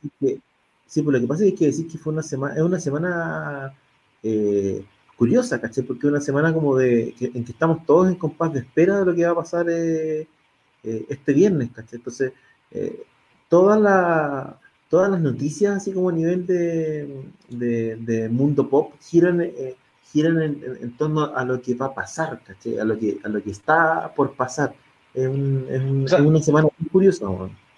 Ahora, si quieren comentar algunas cosas como rápidas, como para ir cerrando, bueno, Tribus de Europa, la verdad que yo no la he terminado de ver, la empecé a ver, me gustó, la encontré entretenida la serie, por lo menos lo que vi en un momento, me gustan estas producciones que está haciendo Netflix, ¿no es cierto?, con, alemanes, con europeos, creo que en general anda, anda bien, eh, así que no puedo comentar mucho más, pero por lo menos lo que vi me pareció interesante. Estoy viendo también la serie de Pacific Rim, no sé si la, la viste en Netflix. Ah, es una serie animada, ¿no?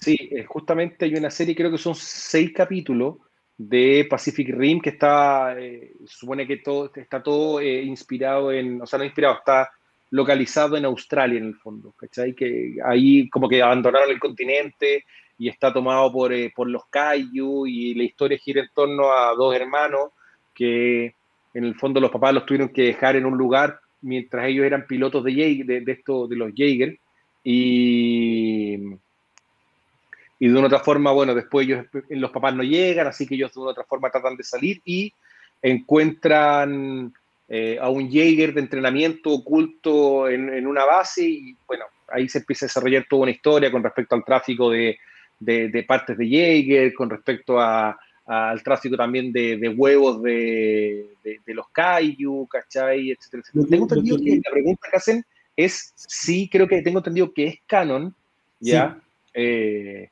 así que la serie está inmersa en el mundo de Pacific Rim, si quieren darle una vuelta interesante. Es el mismo estilo de animación que ocuparon para Godzilla, para la serie de Godzilla, así que si les gustó en ese estilo, me, me, es interesante. No es el mismo estilo que tienen de animación para, por ejemplo, eh, Castlevania, ¿ya? Así que en ese sentido, denle una oportunidad. Son capítulos cortos de 25 minutos. Yo voy ya en el tercer capítulo de, de la serie, así que eh, si les gustó Pacific Rim, creo que en ese sentido es interesante. Lo bueno es que, claro, la, la, la, la movilidad que presenta la serie un poquito en términos de, de las peleas, ¿cachai? Un poco mejor de lo que se ve de repente en, en el cine. Te perdona más, obviamente, la animación versus, versus hacer las películas en ese sentido.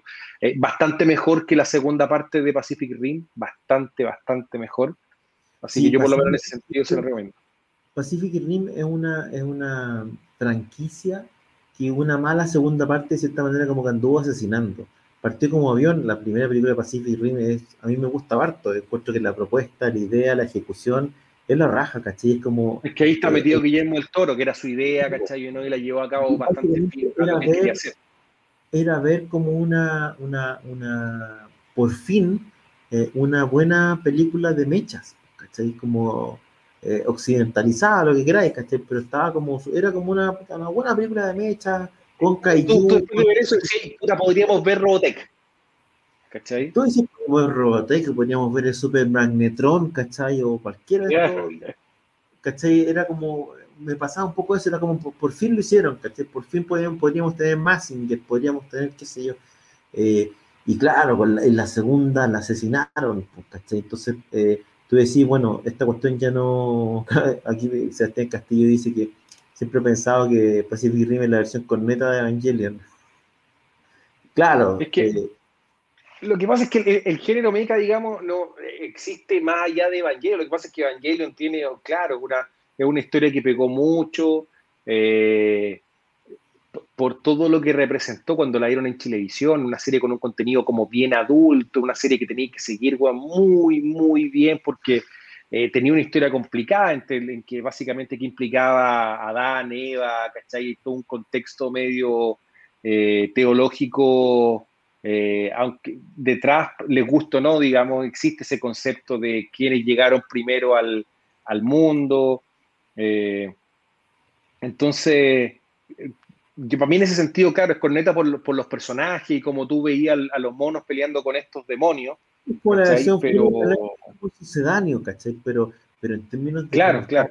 la película y conceptualmente cómo está desarrollado, ¿cachai? En términos territoriales, había todo un cuento, así que le, le encontraba una, una buena idea y estaba como... Eh, la primera dio, era interesante. Sí, pues. Pero, la, pero la dos, weón, la mataron la mal. La asesinaron, pues, ¿cachai? La asesinaron. Entonces, es que eso me gustaría. Yo, yo lo que comenta J.B. Sandoval, ahí me encantaría ver un live action de El Vengador. Puta que...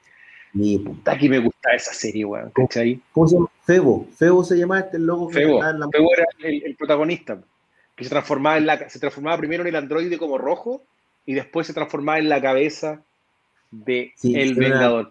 Muy rara porque me decía, ¿para qué se transforma en androide rojo si quiere transformarse en la cabeza de un loco? Y además que se bajaba, de la, se bajaba de la moto con cuáticas, así era como me bajo de la moto, me doy una vuelta de aire, me transformo primero en el androide rojo y después en la cabeza del loco que tienen que dispararme los pedazos de cuerpo. Era, era difícil transformarse en el Vengador. Por eso que, y aparte que tú decís, estos weones tienen un convenio con la compañía seguro, porque el weón llegaba y saltaba de las motos y las a cualquier parte, pues weón. Era de goma.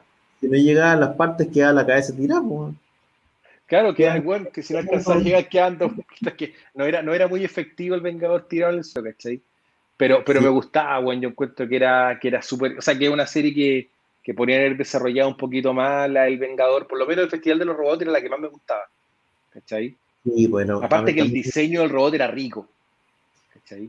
Como con las orejitas. Sí, pues era, era, era choro. A mí me gustaba, me gustaba, todavía me gustaba harto el concepto del, del, Yo creo que cuando era chico le gustaba mucho el concepto del robot gigante, eh, que, era manejado por un que, tenía un piloto, ¿cachai?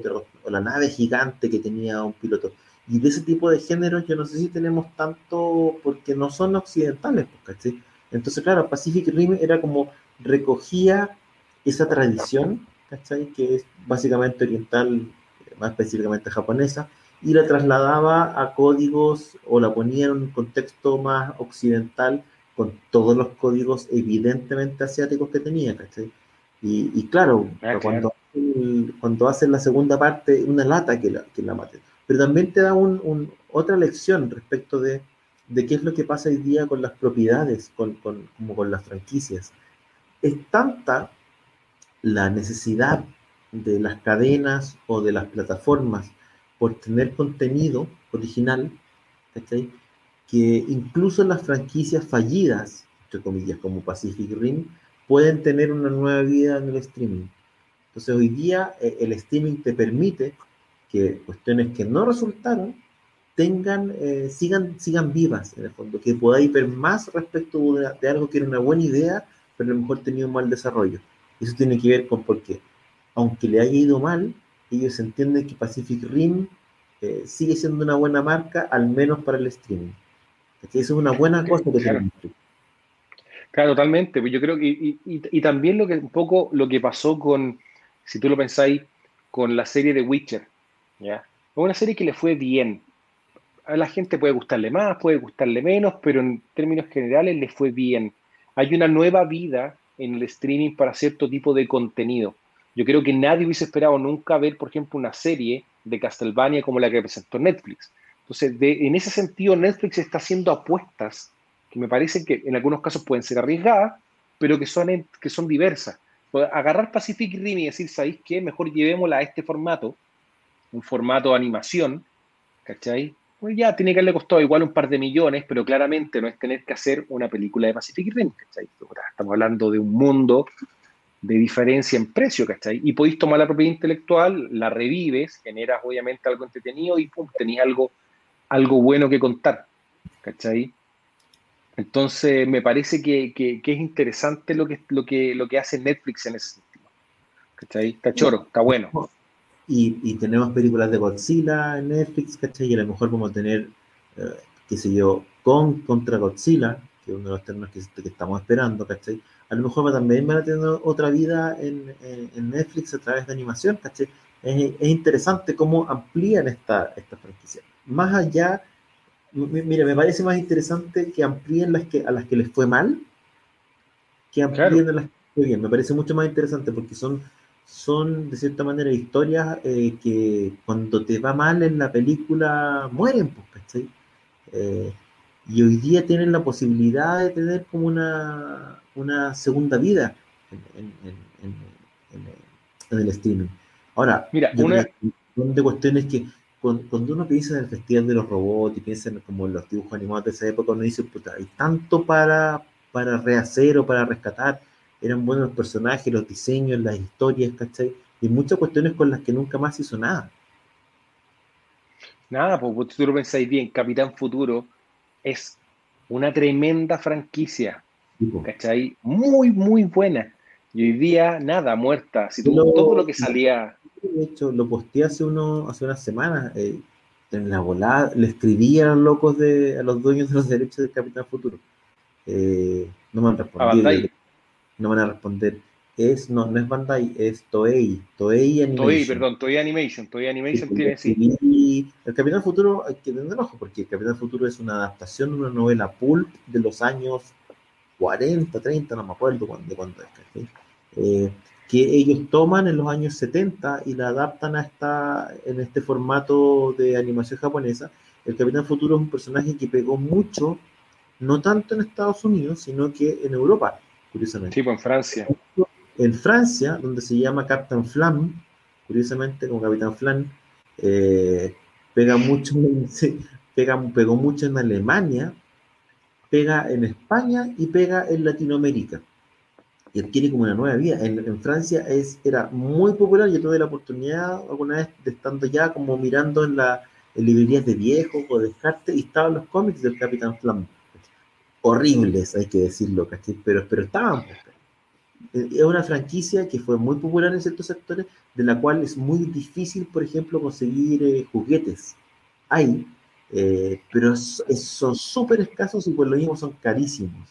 Ahora están sacando uno nuevo salió la nave Cometa, salió y la nave Cometa. se las compartía ahí en metálica preciosa, pero, pero, carísima. Y, lo otro es que el, el, el, anime tenía, eran adaptaciones de las novelas, estaba, eh, respetaba eso, ¿cachai? Entonces es un ejercicio súper interesante y conceptualmente estaba increíble. Ha habido planes de hacer películas sobre el Capitán Futuro, hay por ahí incluso unos fan films, pero nunca ha prosperado. Eh, Ahora, yo no sé cómo no hay una historieta del, Capitán Futuro, no, sé cómo nadie ha tomado esa franquicia. Es que lo que pasa es que ahí tú tenías el tema que pasó con Toei y con, y con todos los japoneses que después de, la cagada de Robotech, como que los gallos empezaron a frenar mucho el tema de entregar ciertos derechos. Pero ojo, ojo porque estamos hablando de una propiedad que es muy anterior a Robotech. Robotech estamos hablando del año 87 no, Robotech es de los 80, pero el contenido original de Robotech es antiguo, es de los 70, eh, eh, no, es de esa misma época. Pero lo que voy es que en el fondo, claro, con la cagada que quedó ahí, porque eso, acuérdate que antes no existía mucho intercambio de propiedad intelectual de lo que se daba en Japón para acá. O sea, tu Godzilla existe desde hace mucho tiempo. Después empezó a llegar algunas cosas puntuales, digamos, al, a acá, gente que traía las películas, cosas por el estilo, pero después, los, los 90, empezaron a haber adaptaciones, ¿no es cierto?, de contenido propiamente tal. Tuvieron su momento. Hoy día, obviamente, tienen las animaciones japonesas tienen una presencia global, tienen sus propios canales, no necesitan a nadie. Hoy día, hoy día, hoy día, en futuro yo tengo la sensación de que no tiene manga, tendría que revisar. No, no, no, no, no, no, que yo recuerde no tiene manga. así como, como como tomarlo de Toei y llevarlo a un manga, no. Yo sé que hay unos cómics que se hicieron basados en las novelas originales. Pero, es la adaptación de las novelas, estas novelas pulp del Capitán Futuro, en formato de animación eh, eh, japonesa, directamente.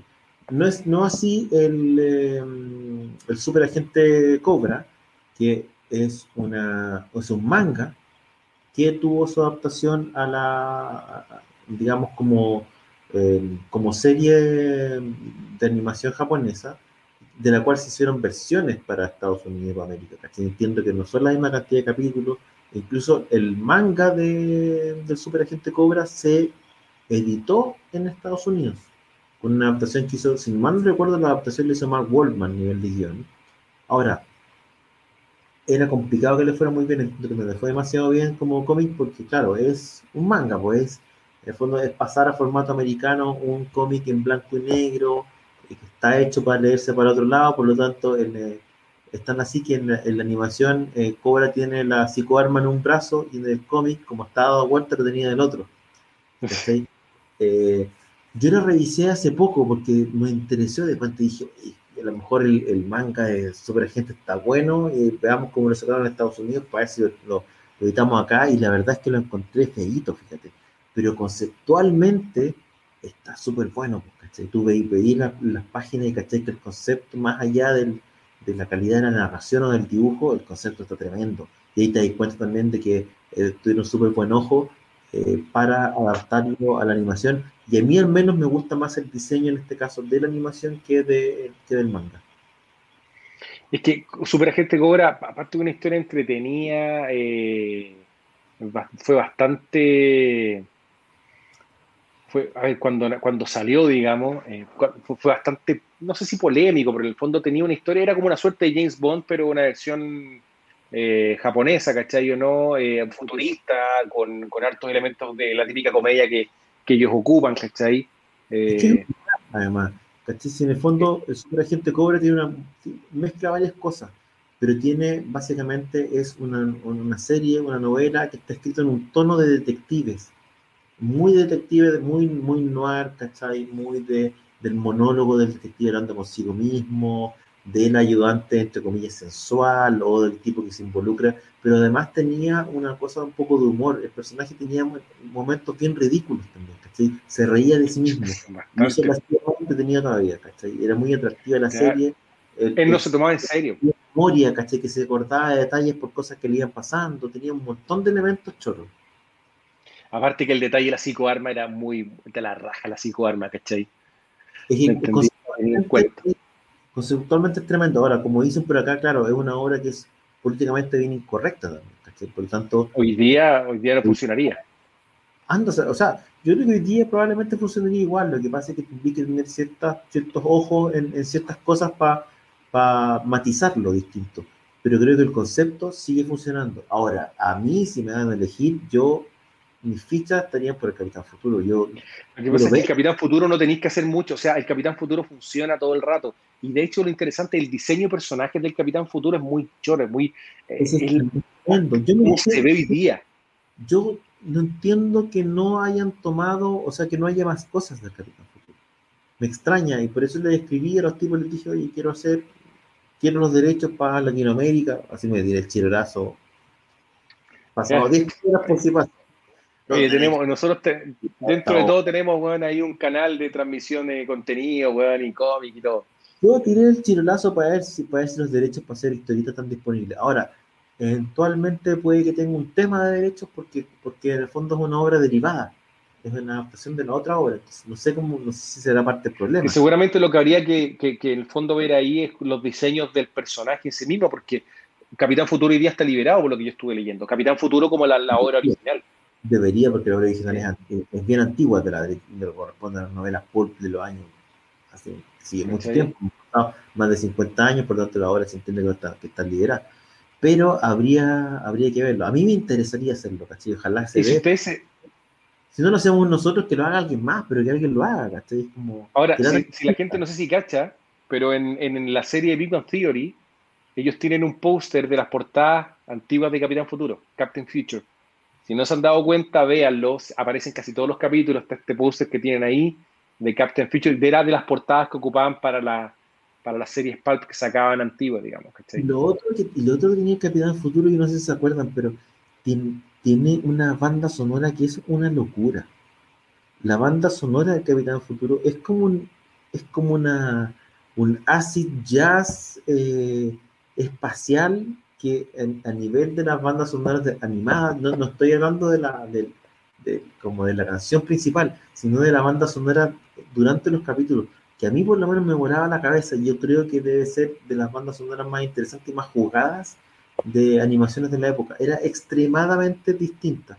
Entiendo que en Alemania eh, hicieron una banda sonora especial y que la, hizo así como un, un, músico muy de vanguardia y que hoy día es una grabación también de culto que seguía mucho en la onda esta de acid jazz que tenía la que tenía el, Capitán Futuro que vimos todos así que además tenía como esa como esa curiosidad es bien choro porque en general por ejemplo Cobra la película de Super Agente Cobra que, que está basada en, toda la historia de Cristalino de, la, de la, serie, digamos, de televisión, la, película está basada en eso.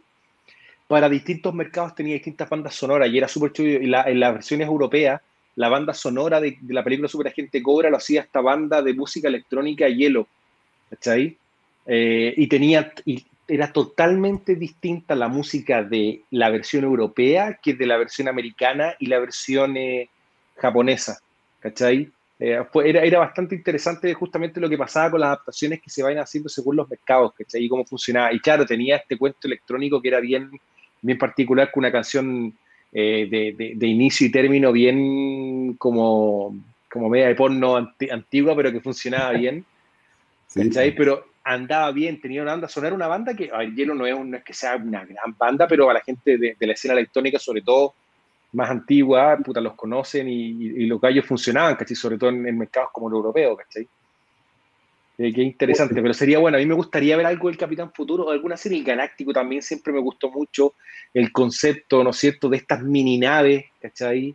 Eh, y que, tenían básicamente que ir a encontrar un, planeta para, para, buscar, bueno, una historia simple, digamos, no era una historia muy, muy elaborada, ¿no es cierto? Ir a buscar la manera de salvar algo, encontrar energía, recuperar el planeta, lo que quieran, ¿cachai?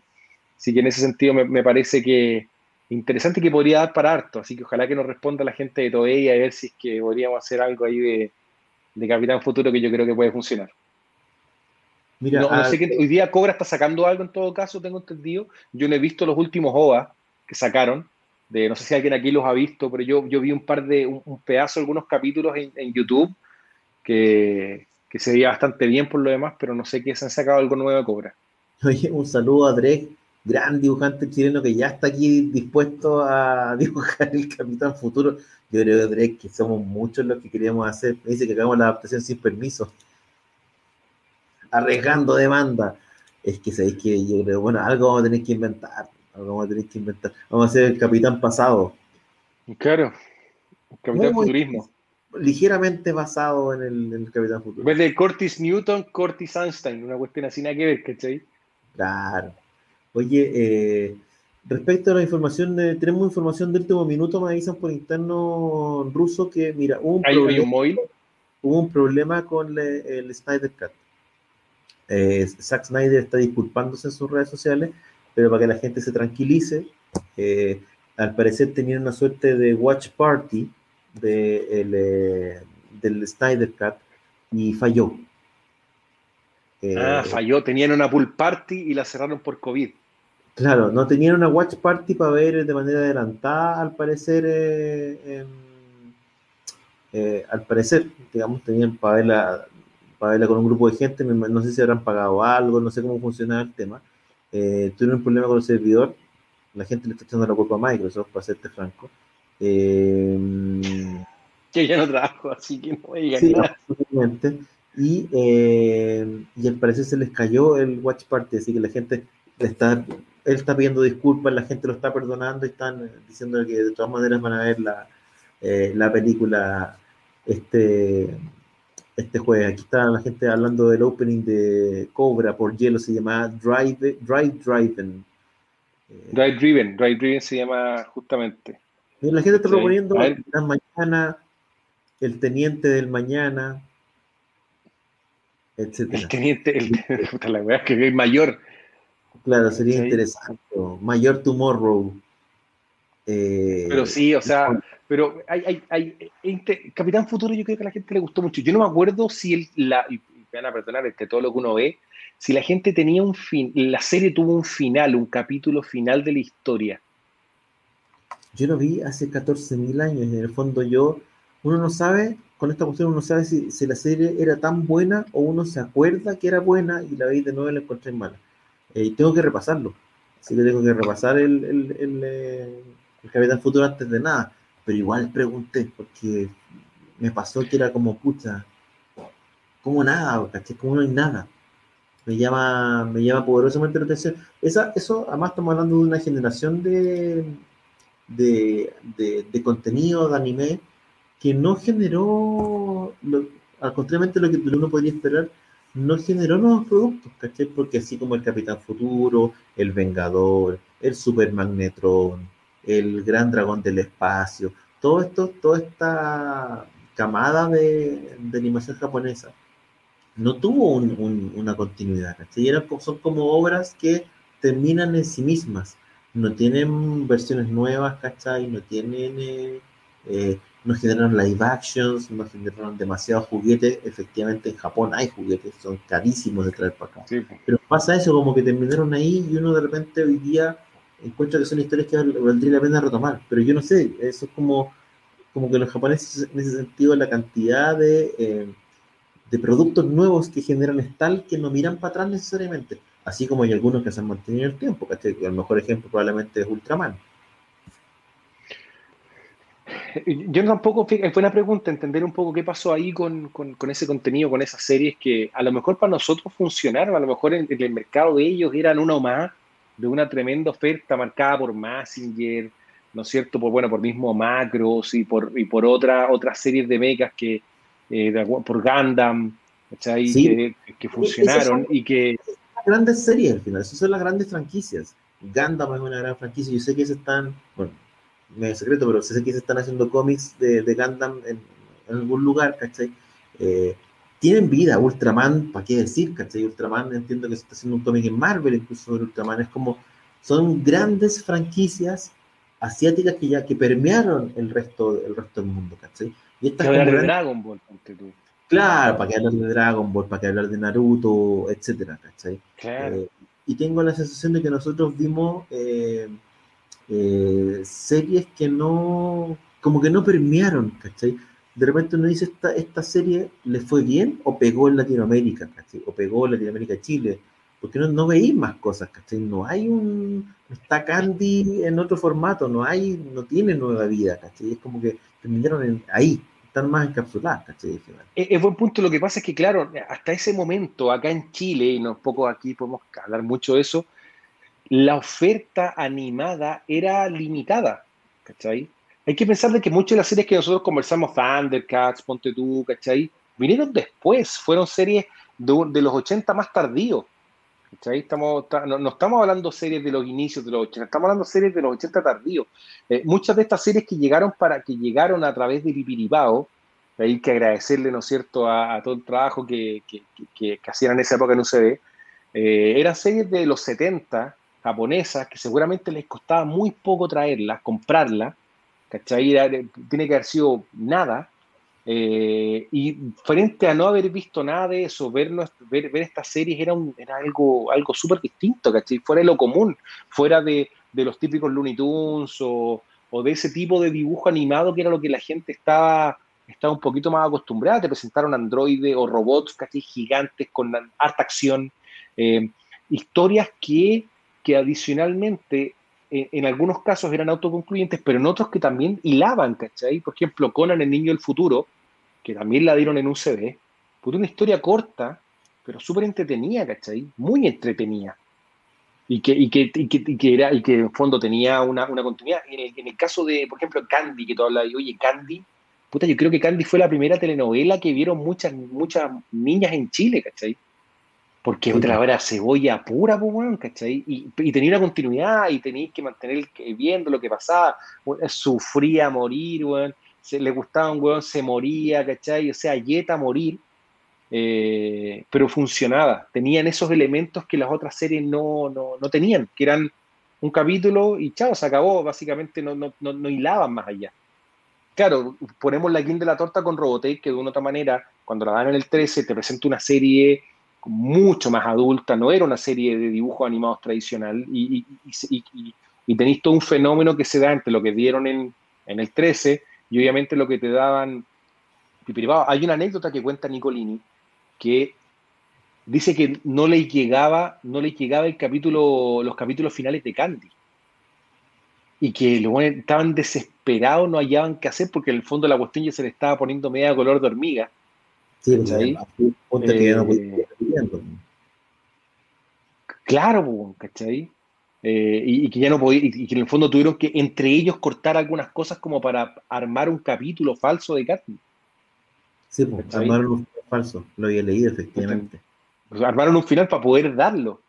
Eh, porque bueno, era, era, era, era, demasiado el impacto que había. Y después salió, bueno, la, la, ¿cómo se llama? Lady Oscar, que también, Lady Oscar creo que la dieron en el 11, si mal no recuerdo, que también pegó mucho, que era este tema de, de, de, de, este, de, esta, de esta chica que se hacía pasar por un tipo para poder ser caballero y que trataba temáticas que para ese tiempo eran bastante distintas, ¿cachai? Sí, lo que pasa es que te diría yo que, claro, cuando UCB deja de transmitir animación, eh, años después, de cierta manera, Chilevisión como que toma la posta. Y toma la posta con... de los tigritos. Claro, toma la posta con... Eh, la princesa Caballero, toma la posta con Rama y medio, que también una cuestión uno no puede creer que lo hayan dado a la televisión abierta, no, a la televisión abierta. Lo, el, cortado, pero lo daban. pero cortaba hasta, hasta cierto punto, si la cuestión se trataba de que el tipo se transformaba en mujer y, No, tenía, no, pero, pero y tenía un viejo degenerado que andaba buscando, caz- cazando calzones, digamos, o sea, donde tenía mucha doble lectura ahí. no muy distinto a lo que hace Daniel en sus correrías de fin de semana. Eh, y bueno, y con los caballeros del zodiaco también, ¿cachai? Eh, por tanto, hay como una. Es que, bueno, ahí tenía una serie que pegó duro. Yo, yo creo que para un- una generación, Caballeros del Zodiaco era lo que para en su momento nosotros era las series que veíamos en Pipiripao, ¿cachai? Como con lo que conocieron el, el, el- el anime. Muy fuerte, porque en Televisión dieron, bueno, Caballeros del Zodiaco, eh, obviamente dieron Evangelion, que para mucha gente fue un tremendo hito que lo hayan dado ahí. Dieron también eh, Samurai X, que para mí es una de mis series favoritas, ¿cachai? Eh, entonces, de una u otra manera, claro, tomaron bien esa posta. Eh, Mega trató de hacer algo, porque ellos dieron Dragon Ball en algún momento, y si mal no recuerdo, no me acuerdo, también creo que daban Slam Dunk. Ahí corríjame la, la gente. Efectivamente da Dragon Ball Z. ¿cachai?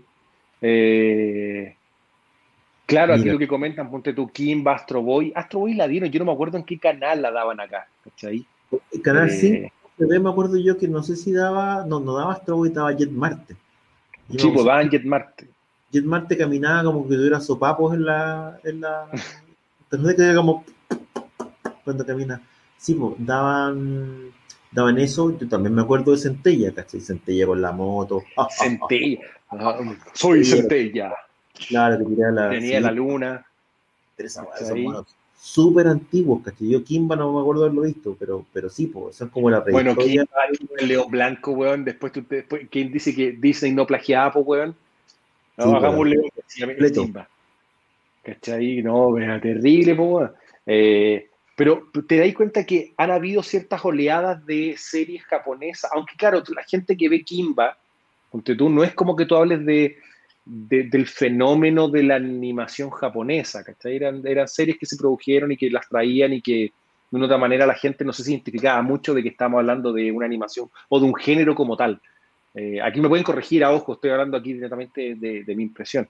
Pero después lo que, lo que nosotros también empezamos a ver un poco eh, con, con el género de, de los mechas, ¿cachai? Propiamente tal, de los robots gigantes, y después viene todo eh, lo que pasó en los 90, fuerte cuando llega a Chilevisión, eh, cuando llega Caballeros del Zodíaco, que ojo, Caballeros del Zodíaco también viene acompañado de un tema súper interesante, las tiendas de animación, las tiendas que habían en el, en, en el portal Lion, no sé, que empezaron a traer estos juguetes de Bandai. Ahí empezó el maestro a construir su imperio. Antes de la Claro, pues, weón. te, te estafaba con los llaveros. ¿Cachai? Pero los llaveros Sí. como de 50 lucas, güey. Eh, pero tú tenías ese tema que era oye, lo- los juguetes. la- yo me acuerdo que un amigo, puta, el- la vieja le compraba todas las figuras que salían de Caballeros del Zodiaco, puta la weá, no quedaba con depresión, güey. Las figuras eran la raja. ¿cachai? La raja, porque la armadura era metálica, güey. No eran Sí. armaduras de plástico, ¿cachai? Eh, puta, la cuestión era, era acuática en las figuras, weón. Y, y la Sí, serie en general anduvo bien. Las series, de, o sea, los bases de las figuras del- de los caballeros zodíacos no fueron eh, masivas, ¿cachai? Yo me acuerdo que estaban, ¿no? pero no masivas porque eran súper caras. Sí, pues sí, bueno, era, era como tener un Baritec, pues bueno, en esa época comprarte un Baritec era, era más fácil que era más fácil comprarse una casa, weón. Mikami, y Sailor Moon. ¿Cuál era Mikami? Era la detective vampiro, La, ¿no? la casa fantasma, creo que era Eso. eso, ¿no? A mí me gustaba la, eh, el anime de La Máquina del Tiempo. Es que ese era antiguo también, lo dan en. Sí, lo- Era con Ratavari, que Ratavari era la mala, porque los buenos tenían que ir a buscar al doctor Kilovatio. Y que, y Sí. la máquina del tiempo era como un, un escarabajo gigante, ¿cachai? Oiga, Y la canción era muy buena. Sí, pues el que me gusta. También era el Capitán Memo, parece. El que me gustaba mucho, eh, también que la veía cuando chico, era Don Quijote, weón. Era ese- muy buena. Pero era una Aparte que la canción era muy buena. Sancho, Quijote, Quijote, Sancho. Era una canción española, no la cantaba Capitán- Memo en ese caso. No, pero había una versión que era Don Quijote, héroe de la ayer, que también era Capitán Memo. También la cantaban, ¿cachai? A mí me gustaba, me gustaba porque lo encontraba que era una locura. Era una adaptación, en el fondo, en, eh, eh, para anime de Don Quijote, que Don Quijote era horrible, era, no sé, tú no sé si era un perro, Sí, si- que Sancho no sé si era un oso, pero Aldonza era bonita igual, ¿cachai? Pero ella era humana, era muy extraño. Y el personaje que me encantaba en esa serie era el papá de Aldonza, que era este viejo que estaba siempre como con cara de curado, como en bata, y que tenía plata y se hacía el pobre para extorsionarla, para que ella en el fondo se cagara a, a, Don Quijote. Me acuerdo que... A Don Quijote. Ni esa cosa como, Aldonza, no tengo dinero, ¿te acordás? Y salía un cuervo, ¿cachai? Que volaba y se transformaba como en un cassette VHS, todo era una volada. Era, no, era bien loca la serie, weón. Era súper. no sé. Recuerda que si ladran los perros, es señal de que estamos avanzando.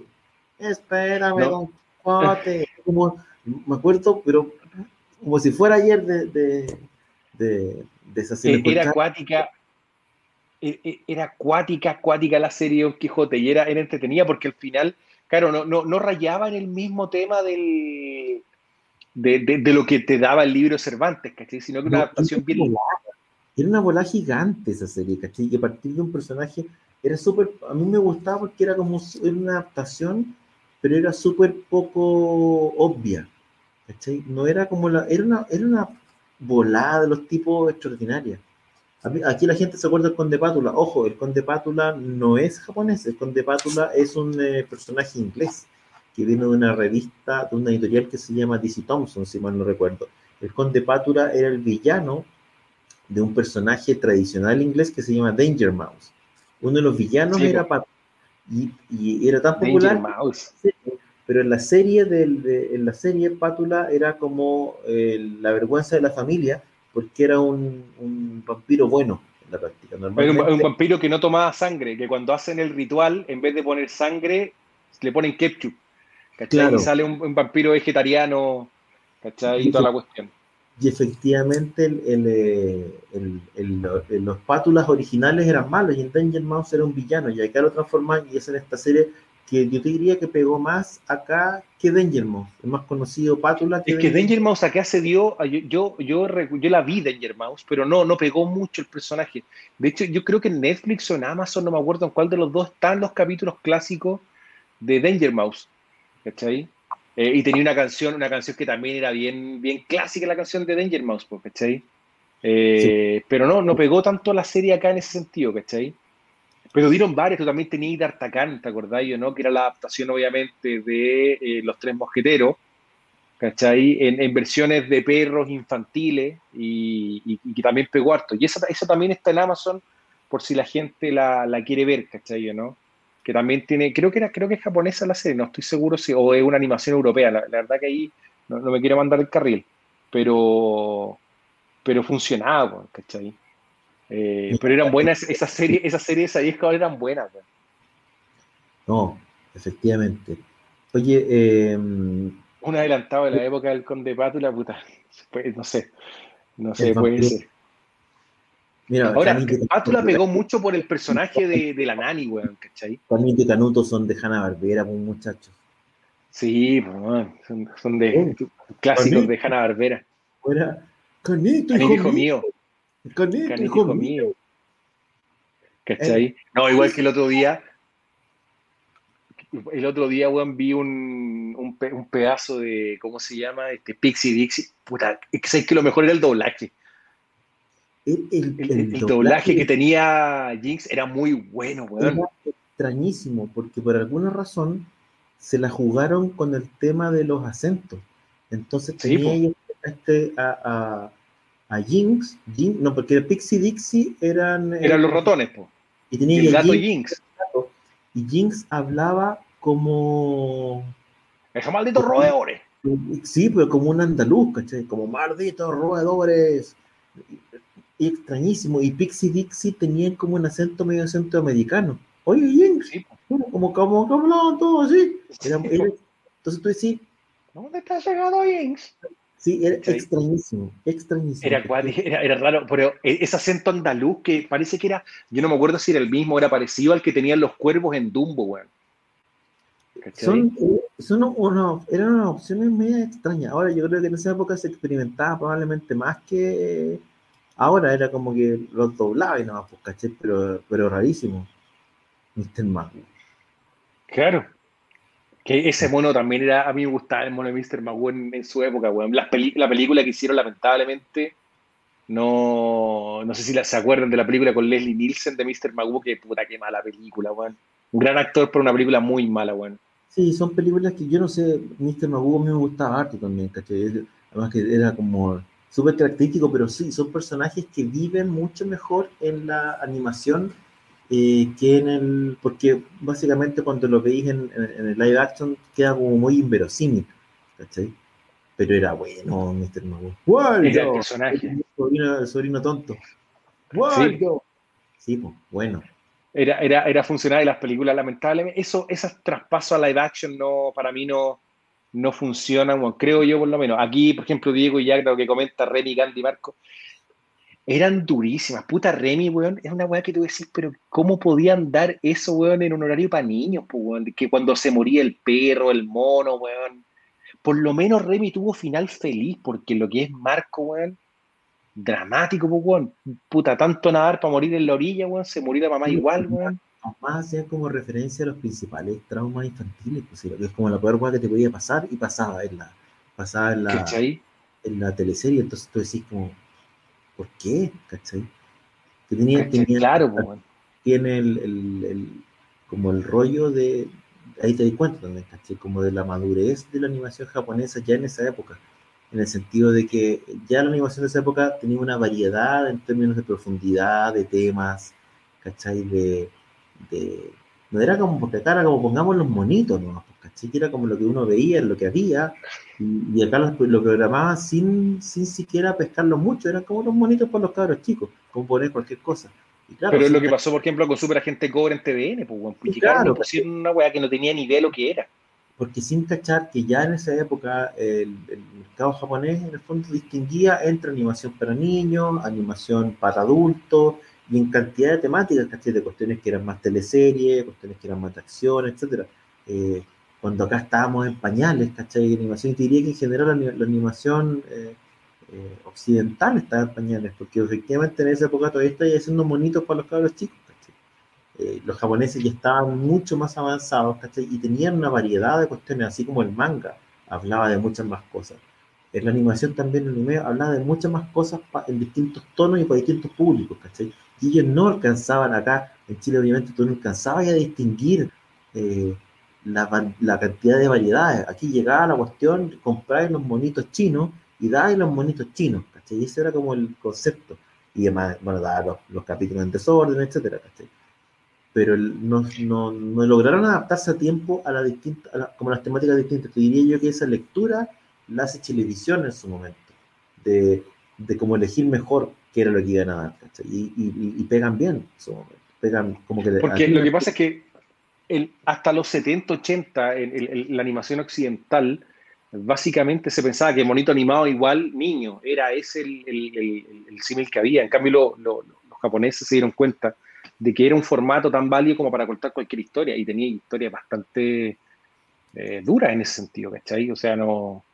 Eh, no, no, no, no, eran, no eran historias simples. Y está bien, y me parece que era bastante razonable. Y también nos obligaba un poco a, ver la serie con más, con más detalle, no solamente el monito, si era, era bonito o era feo, ¿cachai? Sino que de verdad le tenían que prestar atención a la historia y cómo funcionaban, etcétera. Entonces, creo, creo que fue interesante en los 80 para nosotros o, para las generaciones que vieron Pipiripao, que después empezaron a ver lo que, lo que pasó en Chilevisión, eh, subsecuentemente también en Etcétera TV, claro que empezaste a ver de que, oye, si vaya a dar Evangelion, Evangelion una, una serie para darle en horario prime, pues, bueno.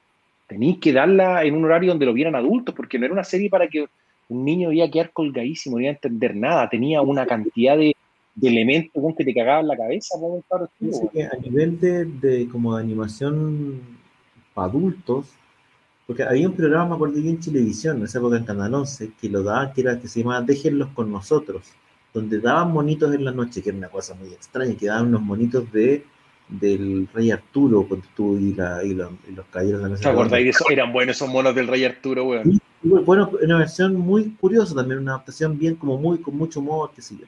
Pero a nivel de, de, programación, ya como de edición de programación de dibujos animados en el adulto, fueron los Simpsons.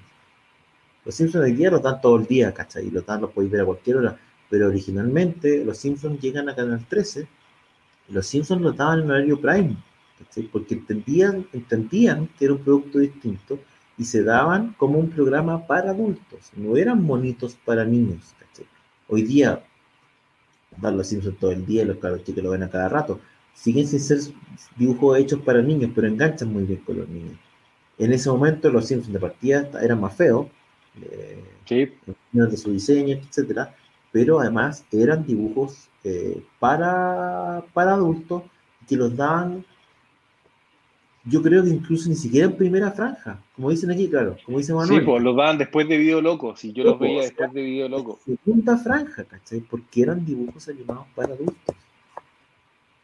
Eh, diría pues Yo creo que fue la primera vez que, eh, que se programaron dibujos animados para adultos sabiendo que eran para adultos y en el horario que correspondía. Y era, era entretenido, la, tú lo pensé, era entretenido esa franja que tenía el 13. Tú tenías el viernes, tenías Video Loco, que era, era como la primera aproximación a YouTube que tú tenías ahí en, en, en, en general, ¿cachai? Donde mostraban picaditos de distintas cosas, más orientado obviamente al humor. Eh, y después te terminaban con, con, Los Simpsons y después, bueno, ya venían las noticias y toda esa, mierda, pero, pero era en ese sentido funcionaba. Y tú esperabas ya que terminara Video Loco porque querías ver Los Simpsons, ¿cachai? Eh, y tenías que mamarte un poco más tarde para poder ver, ver, ver, el programa, que era de verdad que un fenómeno gigantesco, claro, con un, con un humor mucho más, más adulto, que lamentablemente se perdió con el tiempo. Podríamos hacer, hablar mucho de Los Simpsons y, hoy día es hoy día una serie para niños, ¿cachai? Ahora yo me acuerdo cuando parten Los Simpsons en Canal 13 también, que fue antes, que los daban, porque tú, hay una, hay una serie de humor que se llamaba El Show de Tracy Ullman Sí, pues eso en Estados Unidos. Sí. pues, pero lo dieron acá en Chile, no me acuerdo si era en las mañanas, de los sábados. Ay, me pillaste, yo no me acuerdo ahí de Tracy Ullman en Daban el, el, el, show de Tracy Ullman, que era una serie de sketch uh, medio raro, eh, y dentro de eso daban unos cortos de los Simpsons, que eran bien feos, bastante porque el diseño del personaje era distinto, era, pero eran muy cortos y eran medio crípticos la, los segmentos de los Simpsons, ¿cachai?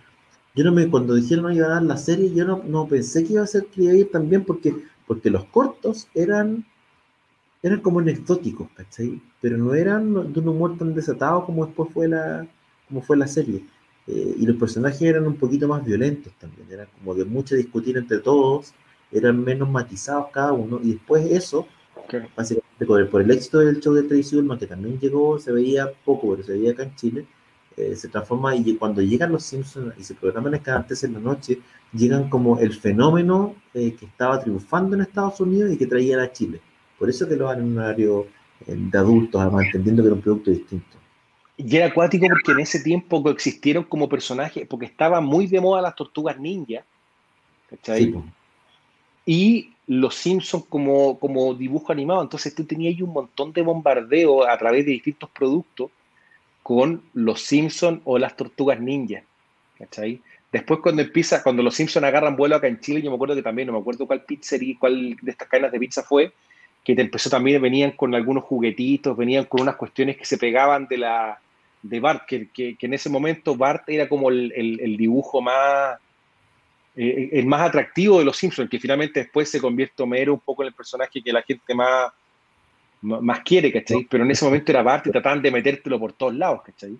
Claro, Bart era como, no sé, pues como trataban de meter, no sé, Fido Dido, ¿cachai? Esa guay que vos decís, Fido Dido no tenía ni decía, estaba en todas partes, loco, Fido Dido era Fido Dido. Y desapareció Fido Dido, Fido Dido era Seven Up, ¿cachai? Seven Up, o Seven Up. Seven Up. Que, que... Y, y, sin y, fue, y fue acuático la wea. Nadie nunca vio un cómic de Fido Dido, ¿cachai? Pero está, no, pero creo que hicieron una serie, corríjanme, pero me acuerdo que había una serie de dibujos animados de Fido Dido que dieron después. Pero no pasó nada, si fue, duró muy poco. No, no, si al final, a ver, acuérdense que lo, lo más, lo más grande, que Seven Up es, es la, por lo que yo recuerdo, es la marca que ha tenido dos como figuras, logotipos, visibles. Tenían a Cool Spot, que es la, la mancha roja, el punto rojo que tiene, que si la gente se acuerda, incluso llegó a tener un juego, había un videojuego de Cool Spot de Seven Up. Qué mal idea. no te estoy weando, tenía un juego, un juego de Cool Spot y, también tenían después a Fido Dio, ¿cachai? que la cuestión pegó un rato y toda la cuestión, que era una weá muy rara, pues weón. Pero pegó, cal, Fido pegó caleta, pero era el mono, estaba en todas partes, era como. puta, no sé, Era, weón. como el Calvin Meando que tienen todas las micros atrás. ¿cachai? Fido Dido. Eso era Fido Dido, ¿cachai? Estaba en todas partes en un momento. No, era, era, weón, de verdad era muy raro el tema con Fido Dido, mono, weón, que yo nunca entendí el tema de, de, de sacar el mono, weón, pero. Pero bueno, pero la cuestión, pero estaba Fido Dido en- medio insufrible porque además no tenía ni un cuento, no sabía, no tenía voz, no, era muy raro. Pero pegó en su momento. Sí, pegó. Bueno, en esa época, bueno, estamos hablando 80, 90, weón, pegó, pegó fuerte, weón. Medio parecido a Bart, weón, tenía como algo ahí medio raro el mono, pero bueno, está- fue par- era parte de la invasión de, de, de, de todos los, los, de los monos, weón, ochenteros. Oye, Sí. Russo, ¿qué te parece si dejamos este capítulo hasta acá, esta suerte especial de anime que la gente nos haya pedido que hicimos con nuestro conocimiento vasto sobre animación japonesa? Eh, Con el que no- Y, eh, y nada, pues dejamos el programa hasta acá por hoy. Eh, le agradecemos un montón a la gente por acompañarnos como siempre. También le agradecemos un montón a la gente que después de esto lo escucha en formato de, eh, de podcast. Y los invitamos para que nos acompañen el próximo fin de semana porque vamos a estar con un programa especial, yo creo, ¿no? Va a ser un programa. Yo creo que íbamos a tener una, una- la, la duración que, bueno, mantuvimos las dos horas, no nos fuimos antes, como la gente nos dijo que no nos fuéramos. Eh, va a ser un programa interesante. Vamos a estar ahí con formación completa, Pancho, Chazam, nosotros, obviamente, comentando todo lo relativo a esta. Yo creo que va a ser ya la última vez, esperemos, que vamos a hablar de, de Snyder Cut, porque puta, parecemos, weón, los, los- ¿cómo se llama? Los comunicadores del equipo prensa, el weón. Eh, esperemos que ya sea la última vez poder comentar. Ojalá que ustedes también puedan, puedan ver la serie para que vayan comentando, obviamente, con nosotros, qué les pareció, qué opinaron, ¿cachai? Hay muchos fanáticos de Snyder acá en el grupo, así que yo creo que va a haber eh, distintas posiciones con respecto a la película. Va a estar entretenido. Y además vamos a estar obviamente repasando todo lo que es el estreno de Falcon y eh, El Soldado Invierno. Muchachos, muchas gracias. Nos vemos entonces el próximo fin de semana, probablemente, formación completa. Y yo, como siempre, me despido Likes. diciendo Matt Damon. Matt Matt. Damon y dennos likes porque siempre nos sirven. Matt Damon. Matt Damon. Hola amigos, en el programa de hoy aprendimos que no hay nada mejor que reunirnos un rato a conversar de cine, televisión, cómics y las cosas que más nos gustan, especialmente en los momentos más difíciles. Los esperamos en un próximo capítulo de Somos Legión, para más risas, sana alegría y entretención. Y recuerda que... Por el poder de Grayskull, tú también tienes el poder. Hasta la próxima.